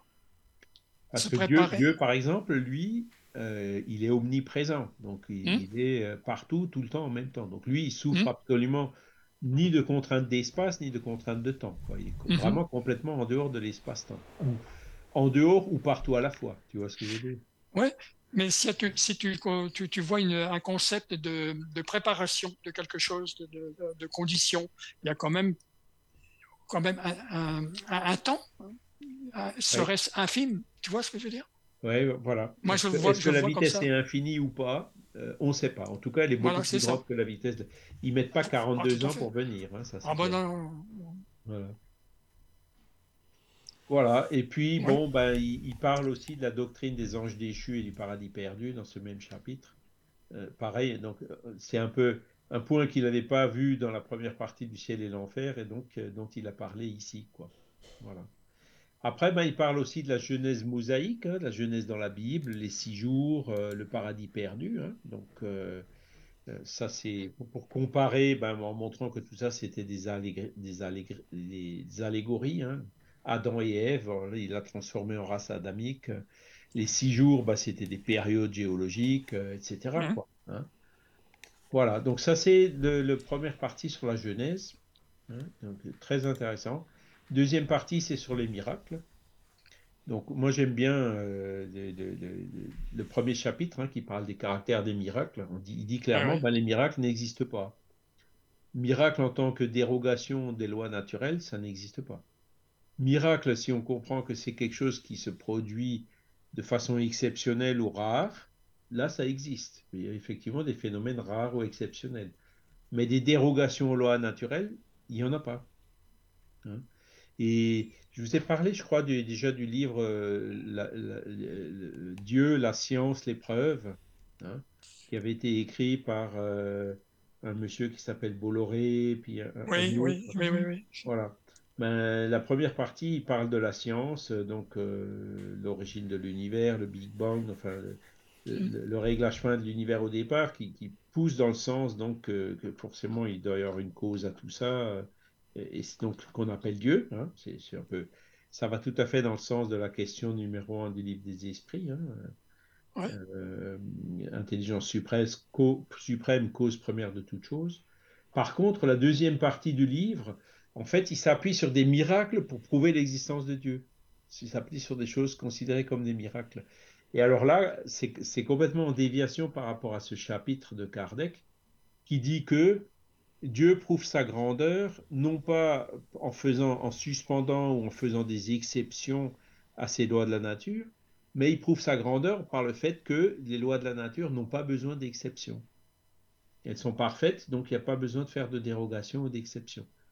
Donc le miracle dans ce sens-là n'existe pas. Et, il l'explique de façon vraiment remarquable dans ce chapitre. Voilà. Donc les spirites ne croient pas au miracle, hein, grâce à Kardec. Voilà. Et donc ce livre qui a une première partie remarquable, ben, la deuxième partie c'est dommage, hein, parce que moi je préfère de loin euh, cette, euh, cette pensée euh, expliquée par Alan Kardec, hein, comme quoi Dieu prouve sa grandeur euh, par l'application de ses lois et non pas par leur suspension. hein, aux critères de pour faire plaisir à quelqu'un ou à quelque chose, euh, bah tiens, pour toi je vais faire une exception. Alors évidemment, tout le monde, euh, des chasseurs de miracles, il y en a. hein. Des gens qui veulent absolument, alors c'est légitime, hein, qui veulent absolument Ouais, ouais, guérir ou qui veulent absolument gagner ou qui veulent absolument un certain nombre de choses. Mais bon, c'est sûr, nous, quand on dit que les miracles n'existent pas, on les déçoit un peu. Mais encore une fois, ça va dans le sens de nous responsabiliser. Et donc, pour prouver ça, euh, Kardec, euh, dans le, dans le chapitre suivant, il parle des fluides. Donc ça, c'est ce chapitre des fluides, il est vraiment, c'est un des seuls endroits où il parle vraiment dans, dans- dans- dans un tel détail de ces fluides. Oui, oui, c'est, je l'ai lu aussi celui-là. Il est vraiment Voilà. intéressant. ouais. Il voulait écrire un livre sur le magnétisme, hein, le mesmérisme, qui travaille beaucoup avec les fluides, qui, qui, qui, qui- projetait d'écrire euh, ce livre après la Genèse. Mais bon, heureusement que dans la Genèse, il a quand même mis un chapitre avec les premiers éléments, parce que, tu sais, quand on parle de passe magnétique, ce genre de choses, eh ben, c'est euh, dans, comment faisait Jésus pour guérir euh, les lépreux et les malades, eh ben, c'était grâce aux fluides, en montrant vraiment que les fluides ont une, réalité dans le monde spirituel et qu'ils agissent sur notre esprit, donc sur notre corps physique, hein, par voie de conséquence. Et donc, euh, beaucoup de phénomènes réputés surnaturels ou miraculeux peuvent s'expliquer par l'action des fluides. D'accord? Et ensuite, dans le chapitre suivant, ben, il regarde les différents miracles que- qui sont cités dans l'Évangile. Et donc, chaque fois, il va, il essaye de les expliquer en fonction de, de, de ce qui, de- des fluides, en fonction de, en montrant qu'ils se sont produits ailleurs, qu'ils se produisent encore aujourd'hui, etc. Donc, en fait, que tous ces miracles ont des explications et que ce ne sont pas des miracles. Voilà. Donc, ça, c'est le chapitre sur les miracles. Et donc, le der- les, les- les chapitres, pardon, la partie sur les miracles. Et la dernière partie, c'est sur les prédictions selon le spiritisme. Comment ça se fait qu'il y a des gens qui peuvent prévoir l'avenir? Ce qui donne d'ailleurs lieu à beaucoup de dérapages, beaucoup d'exploitation, euh, beaucoup Ah, d'abus. oui, C'est Madame Irmin et autres. hein. ouais, ouais. Eh ben, la théorie de la préscience, et c'est intéressant à lire. hein. Il dit que c'est euh, quand on, quand on arrive à prendre du recul par rapport à notre cours physique, hein, quand on voit, euh, quand on perçoit, je dirais, avec notre esprit, on arrive à percevoir beaucoup plus de choses qui permettent de, de- de- de- comment dire, de prévoir ce qui va se passer euh, dans l'avenir. Et donc, il fait, il fait un, un parallèle par rapport à ça, une image, en disant, ben, vous prenez une personne euh, qui marche sur un chemin dans une vallée et une autre personne qui observe depuis le sommet d'une colline. hein. Donc le chemin, il passe dans une forêt. euh, le- celui qui est en haut de la colline, il voit bien le- la personne qui est en bas dans la forêt en train de marcher. Donc il arrive à Oui, tout à dire, il va probablement à tel endroit. hein. Euh, et d'un coup, il voit, ben, après deux ou trois virages, il y a un lion qui est embusqué, en embuscade. Donc il va prévoir l'avenir en disant, ben, euh, s'il continue par là, euh, il y a de fortes chances qu'il se fasse attaquer par un lion. Lui, il le voit d'en haut, mais le gars en bas sur son chemin, il ne le voit pas. D'accord? Et, c'est- et donc, c'est comme ça qu'il donne une idée de comment euh, on peut avoir cette préscience, voir des événements qui vont se produire à l'avance.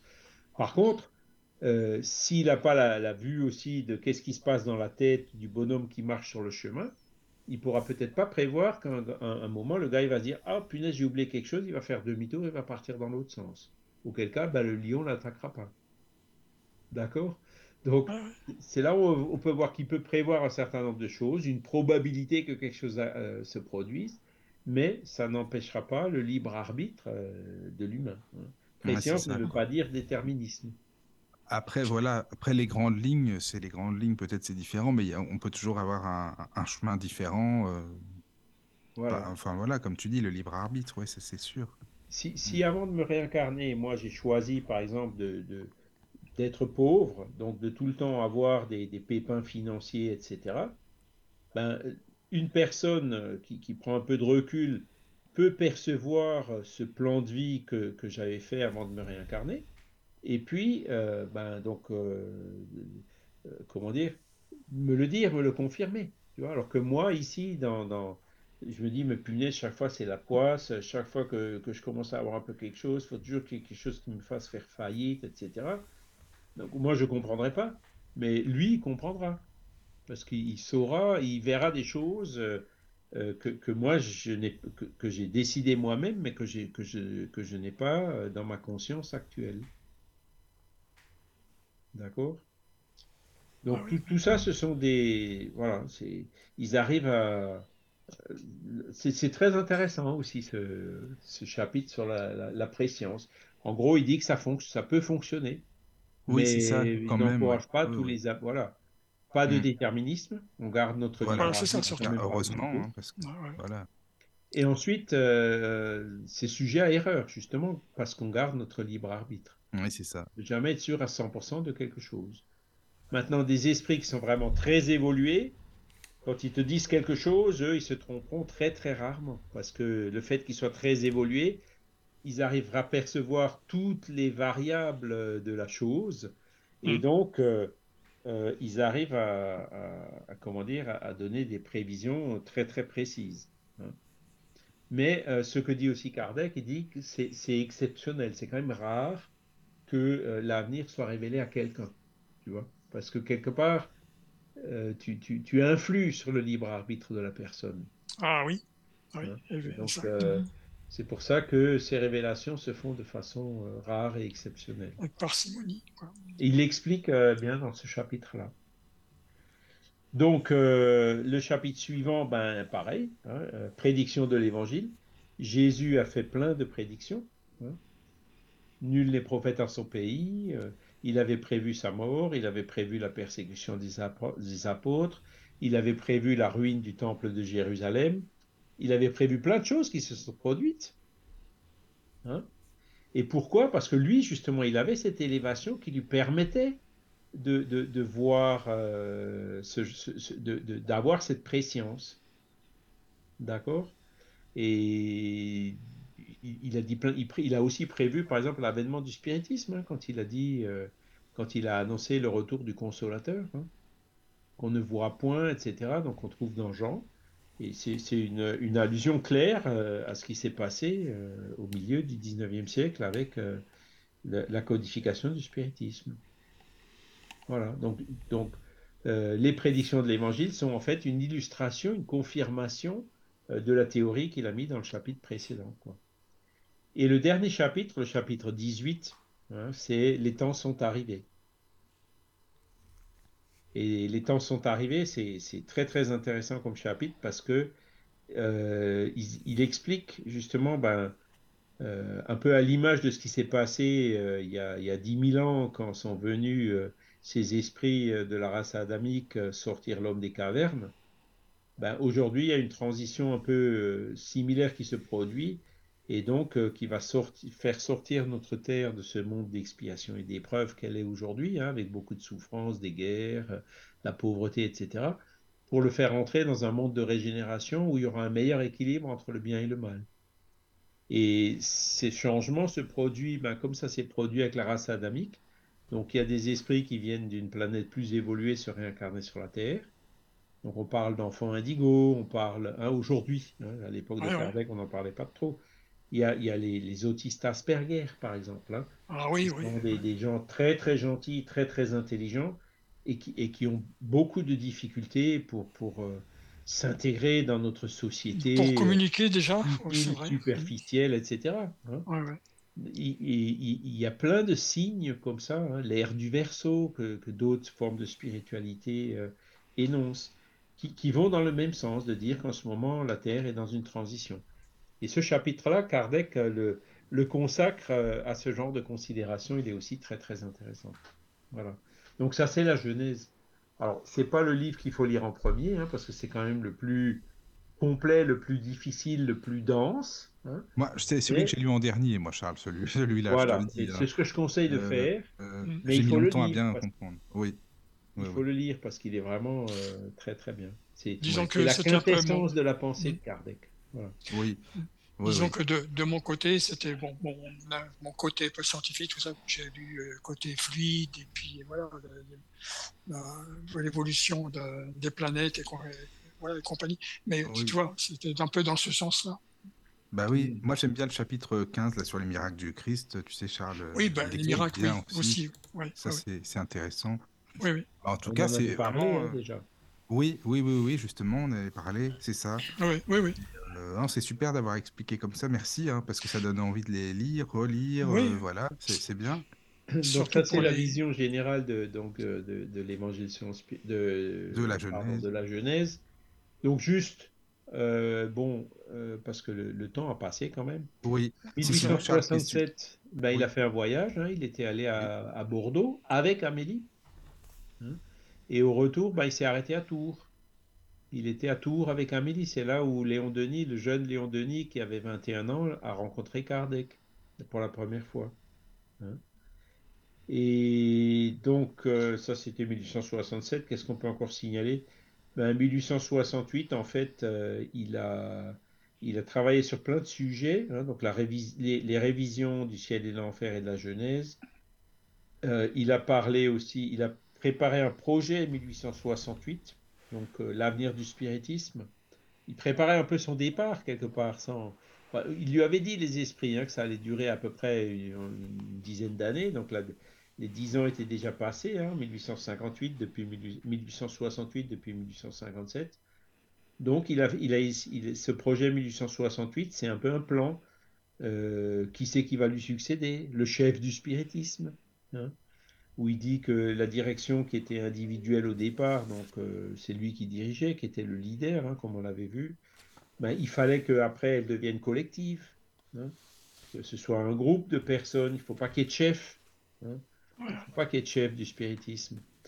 Et, il parlait aussi de toute une organisation avec une société centrale.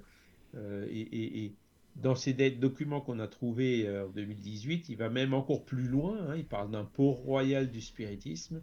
Enfin, il avait plein, plein, plein de choses euh, en projet qui malheureusement n'ont pas été compris par ses successeurs, hein, y compris euh, sa propre épouse. hein. Il n'avait pas réussi à saisir sa pensée. Et donc, tout ce qui a été fait après son départ, puisqu'il s'est désincarné le 31 mars euh, 1869, eh ben, c'est assez vite, le mouvement spirit, il est parti un peu dans, dans, dans tous les sens, quoi. C'est resté stocké, tous ces, ces, tous ces manuscrits ils sont restés dans un coin. Et puis, Ben, voilà, ils étaient euh, voilà, dans un coffre euh, ou dans une cave. euh, euh, il y en a certainement beaucoup qui, ont, qui sont peut-être encore quelque part et qu'on n'a pas vu encore. hein. Par exemple, ouais, ouais. on n'a jamais trouvé les originaux qui ont servi à faire les œuvres posthumes. hein. Euh, donc il en manque toute une série. hein. Euh, et euh, donc certains ont probablement aussi été détruits ou perdus. hein. Mais certains sont venus jusqu'à nous par différents cana- canaux, hein, au moins trois, qui sont une source au Brésil, de Canuto Abreu, une autre source qui était dans la librairie Les Maris, et une troisième source qui avait été conservée par Hubert Forestier, hein, qui, qui- qui avait récupéré ces documents. Ils les avaient enlevés de la maison des spirites euh, en 1940, hein, euh, peu de, peu de semaines avant que la maison des spirites ait été dévalisée par les nazis, hein, qui ont certainement embarqué tout ce qui devait rester. Ouais. Voilà comment certains documents ont été euh, sauvés et puis sont venus jusqu'à nous aujourd'hui. Voilà. Ouais, c'est bien. Mais bon, euh, c'est. Euh, en il avait encore le projet d'écrire d'autres livres, hein, donc notamment sur le magnétisme, Est-ce qu'on sait ce que c'est? Ah oui, sur le magnétisme, oui, oui, oui, on Oui, un près, magnétisme, euh, hein, ouais, tu le disais tout à l'heure. ouais, ouais. Ouais, quand même très proche du spiritisme, hein, le somnambulisme. Les, magnétiseurs, en fait, il y a toujours eu deux courants. hein. Il y a eu le courant spiritualiste et le, le courant non spiritualiste. hein. Et c'est intéressant là, de, de- de voir les revues du mouvement magnétique. hein. Il y en a eu plusieurs, donc euh, pareil, qui étaient divisés entre ceux qui étaient euh, spiritualistes et ceux qui n'étaient pas. hein. Parce qu'ils se rendaient bien compte, hein, les somnambules, ils arrivaient à causer avec des esprits, donner des preuves d'identité et tout. hein.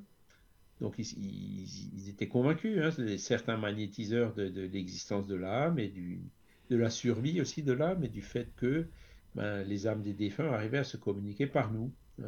Voilà. Par les, par ce qu'on appelle les médiums somnambules. Oui, voilà. Voilà. Mm. Et donc Kardec voulait écrire, Voilà. un- et avait le, le projet d'écrire un livre sur, euh, sur ce sujet-là. D'accord. Il a écrit aussi, euh, donc en 1868, on a, on a pas mal de, de- d'informations aussi, toujours qui demandaient des, des informations aux esprits sur euh, combien de temps il lui restait pour faire les révisions de la Genèse et tout ça, quoi. Hein, Ah ben, oui. Toujours pareil, parce que bon, c'est- c'est- ces problèmes de santé allaient pas en s'arrangeant avec l'âge, hein, même s'il a Bien jamais eu sûr. vraiment de grosses crises euh, comme il a eu en 1865, hein, comme on en a parlé au début. Euh, mais bon, le 1er novembre 1868, il a aussi fait un discours euh, donc pour la fête des morts. hein, il se réunissait chaque fois avec un grand discours dont il a parlé euh, si le spiritisme était une religion ou pas.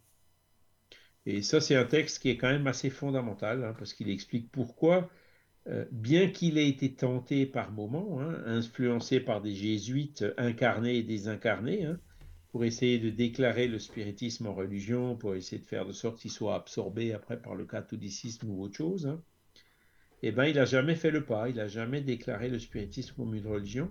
Et dans ce discours, il explique très bien le pourquoi, en disant que euh, le mot religion contient beaucoup, beaucoup de choses euh, que le spiritisme, qui ne caractérise pas le spiritisme, hein, comme hiérarchie sacerdotale, les dogmes, les rituels, etc., hein, le- l'exclusivisme, euh, voilà. Euh, et que donc, euh, n'ayant aucun de ces caractères, déclarer le spiritisme comme une religion, ça aurait été mal compris par beaucoup de gens. Et c'est ce qui s'est passé d'ailleurs au Brésil. hein. Pour, le- pour les Brésiliens, le spiritisme est une religion. Mais pourquoi? Parce que là-bas, la religion passe mieux. hein. Les, les Brésiliens n'ont pas souffert de l'Inquisition, des bûchers.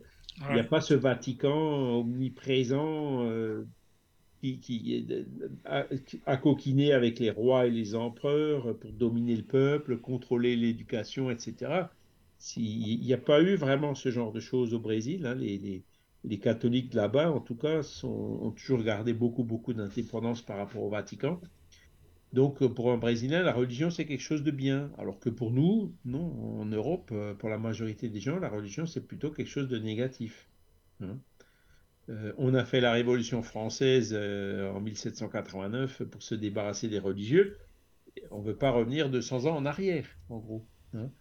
Donc, présenter le spiritisme comme une religion ici, donc c'est faux, Kardec l'a jamais fait. Et, même quand on le fait, c'est contre-productif, parce qu'on éloigne des gens plutôt que de les rapprocher. Et donc Kardec, dans ce discours-là, explique pourquoi le spiritisme n'est pas une religion. Donc ça, c'est Revue Spirit de euh, novembre ou décembre 1868. Un, un article qui est vraiment lumineux, très très intéressant à lire. Voilà. Et donc, 1869, il n'a pas fait son livre sur le magnétisme, mais les esprits ont certainement estimé que il en avait fait assez, hein, et donc, euh, ben voilà, euh, retour dans le monde spirituel. Ouais. 31 mars, debout. hein. Euh, Là, là c'est carrément la rupture d'anévrisme, quoi. Le cœur a fini par lâcher. Et donc, euh, boum, il s'est affalé. Euh, une crise cardiaque fulminante. Et il y a des traces de son... du début de son livre sur le magnétisme ou enfin il n'avait pas commencé du tout ou pas? Alors c'est pareil, il a certi, il a, il a certainement dû avoir un dossier ou quelque chose qu'il avait commencé à préparer, mais ça, il n'y a pas. Il n'y a pas dans, dans, dans les documents qu'on a trouvés. Donc il manque les œuvres posthumes, il manque aussi ça, entre autres. Les, les- les premiers textes, les premiers articles, les premiers brouillons, euh, on les a pas. Ouais, c'est ça.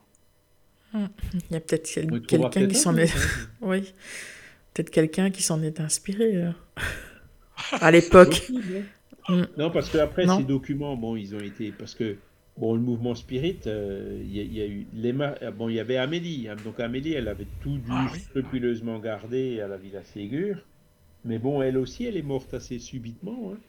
Euh, elle est tombée, elle s'est cognée la tête, et puis voilà, elle est morte euh, dans la journée. Euh, donc, bon, après, il y a eu les scellés, le temps de voir les testaments, la succession et tout, mais comme le testament était clair, c'est- elle donnait tout à la société pour la continuation des œuvres d'Alain Kardec. Et c'est là où il y, a, il- il- il y a un épisode qui dit que les maris, il était allé là-bas, quand il avait vu la quantité de papier qu'il y avait là-bas, eh ben, ils ont fait un grand feu de camp et puis ils, se sont débarrassés de tout un tas des papiers, hein, notamment tu sais, toutes les archives quand il était prof, euh, l'Institut Rivaille, euh, les discours Mm. des élèves, euh, il y, a- il y a beaucoup de choses comme ça qu'ils ont brûlé, quoi. Hein. Les papas, les papas, t'imagines? Enfin bon, c'est. Voilà. Et, et- et en fait, cet état d'esprit, euh, voilà, les, les- les- disons, le, l'héritage de Kardec était dans des mains qui étaient quand même euh, pas très scrupuleuses euh, vis-à-vis de C'est cet ça, quoi. héritage. quoi. Parce qu'après, même les revues euh, qui ont paru, les suivantes, là, à partir de Voilà. 1970, par là, c'est c'est complètement différent, quoi. Je crois même que dans les revues. de- il fallait vraiment aller dans la science. C'est ça. Je crois que même qu'il y a des revues qui se sont un petit peu, enfin pas égarées, mais qui sont allées un peu ailleurs dans les années 1880, tu sais, qui parlaient de la radiesthésie, les pendules, les trucs comme ça, il me Oui, semble. oui, oui, il faisait, des, il faisait des pubs pour les boules de cristal. Oui, c'est ça. Ça, c'était ouais. au début des années, au début du XXe siècle. Oui, oui, voilà. Et sinon, ben, les maris parlaient de ben, l'histoire de Roustin qui est revenu. hein, je vous en ai un peu parlé la dernière Oui, fois. oui, oui. Et avec euh, c'est- et euh, Guérin qui était venu avec beaucoup d'argent euh, pour, pour essayer d'imposer ça. Il, il- il est- il a parlé de théosophie aussi. Alors que les Ah oui. théosophies condamnent la médiumnité. Les théosophes condamnent la médiumnité, tu vois. Oui, oui, il c'est voulait vrai. ratisser large, hein, euh, Bah, augmenter le faire. business. Hein, voilà, Oui, c'est ça. oui, oui, malheureux, mais. ça. Et puis donc, euh, il a un peu... et c'est pour ça que bah, là aussi, il y a eu une division.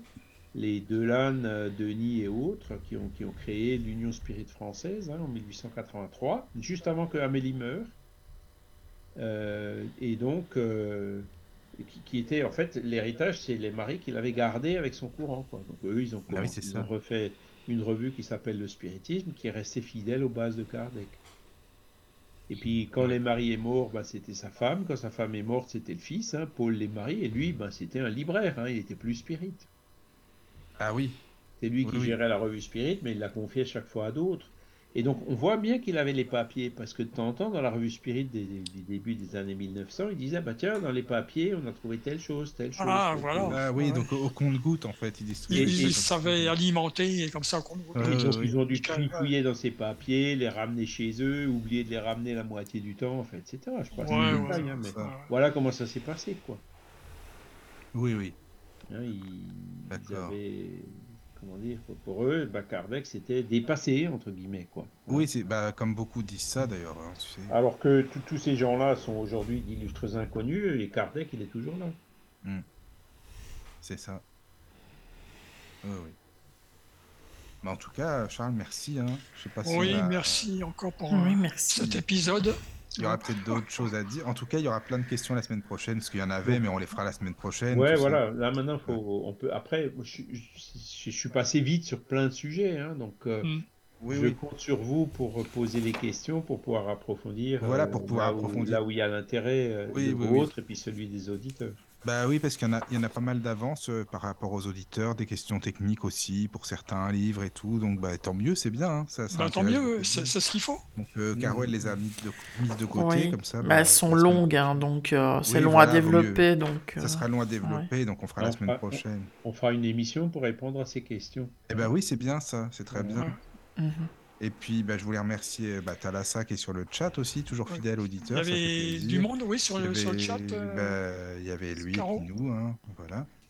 Mais euh, c'est c'est super sympa. Et puis, bah, encore merci, hein, c'est vraiment intéressant, Charles. Merci beaucoup. Oui, merci. euh, De rien. Moi, je pense que bon. Alors aujourd'hui, on voit que euh, bon, Kardec est quand même plus connu qu'on ne le pense. hein. Euh, maintenant, c'est vrai que quand on lit, euh, il y a des, y a des, euh, comment dire, euh, des problèmes de forme, hein, comme on l'a, comme on en a parlé tout à l'heure. Euh, notamment des expressions du genre Dieu punit, Dieu châtie. hein euh, qui, que Léon Denis a corrigé. Hein, Parce que euh, Kardec, on, sortait quand même de la Révolution, n'était pas loin. hein.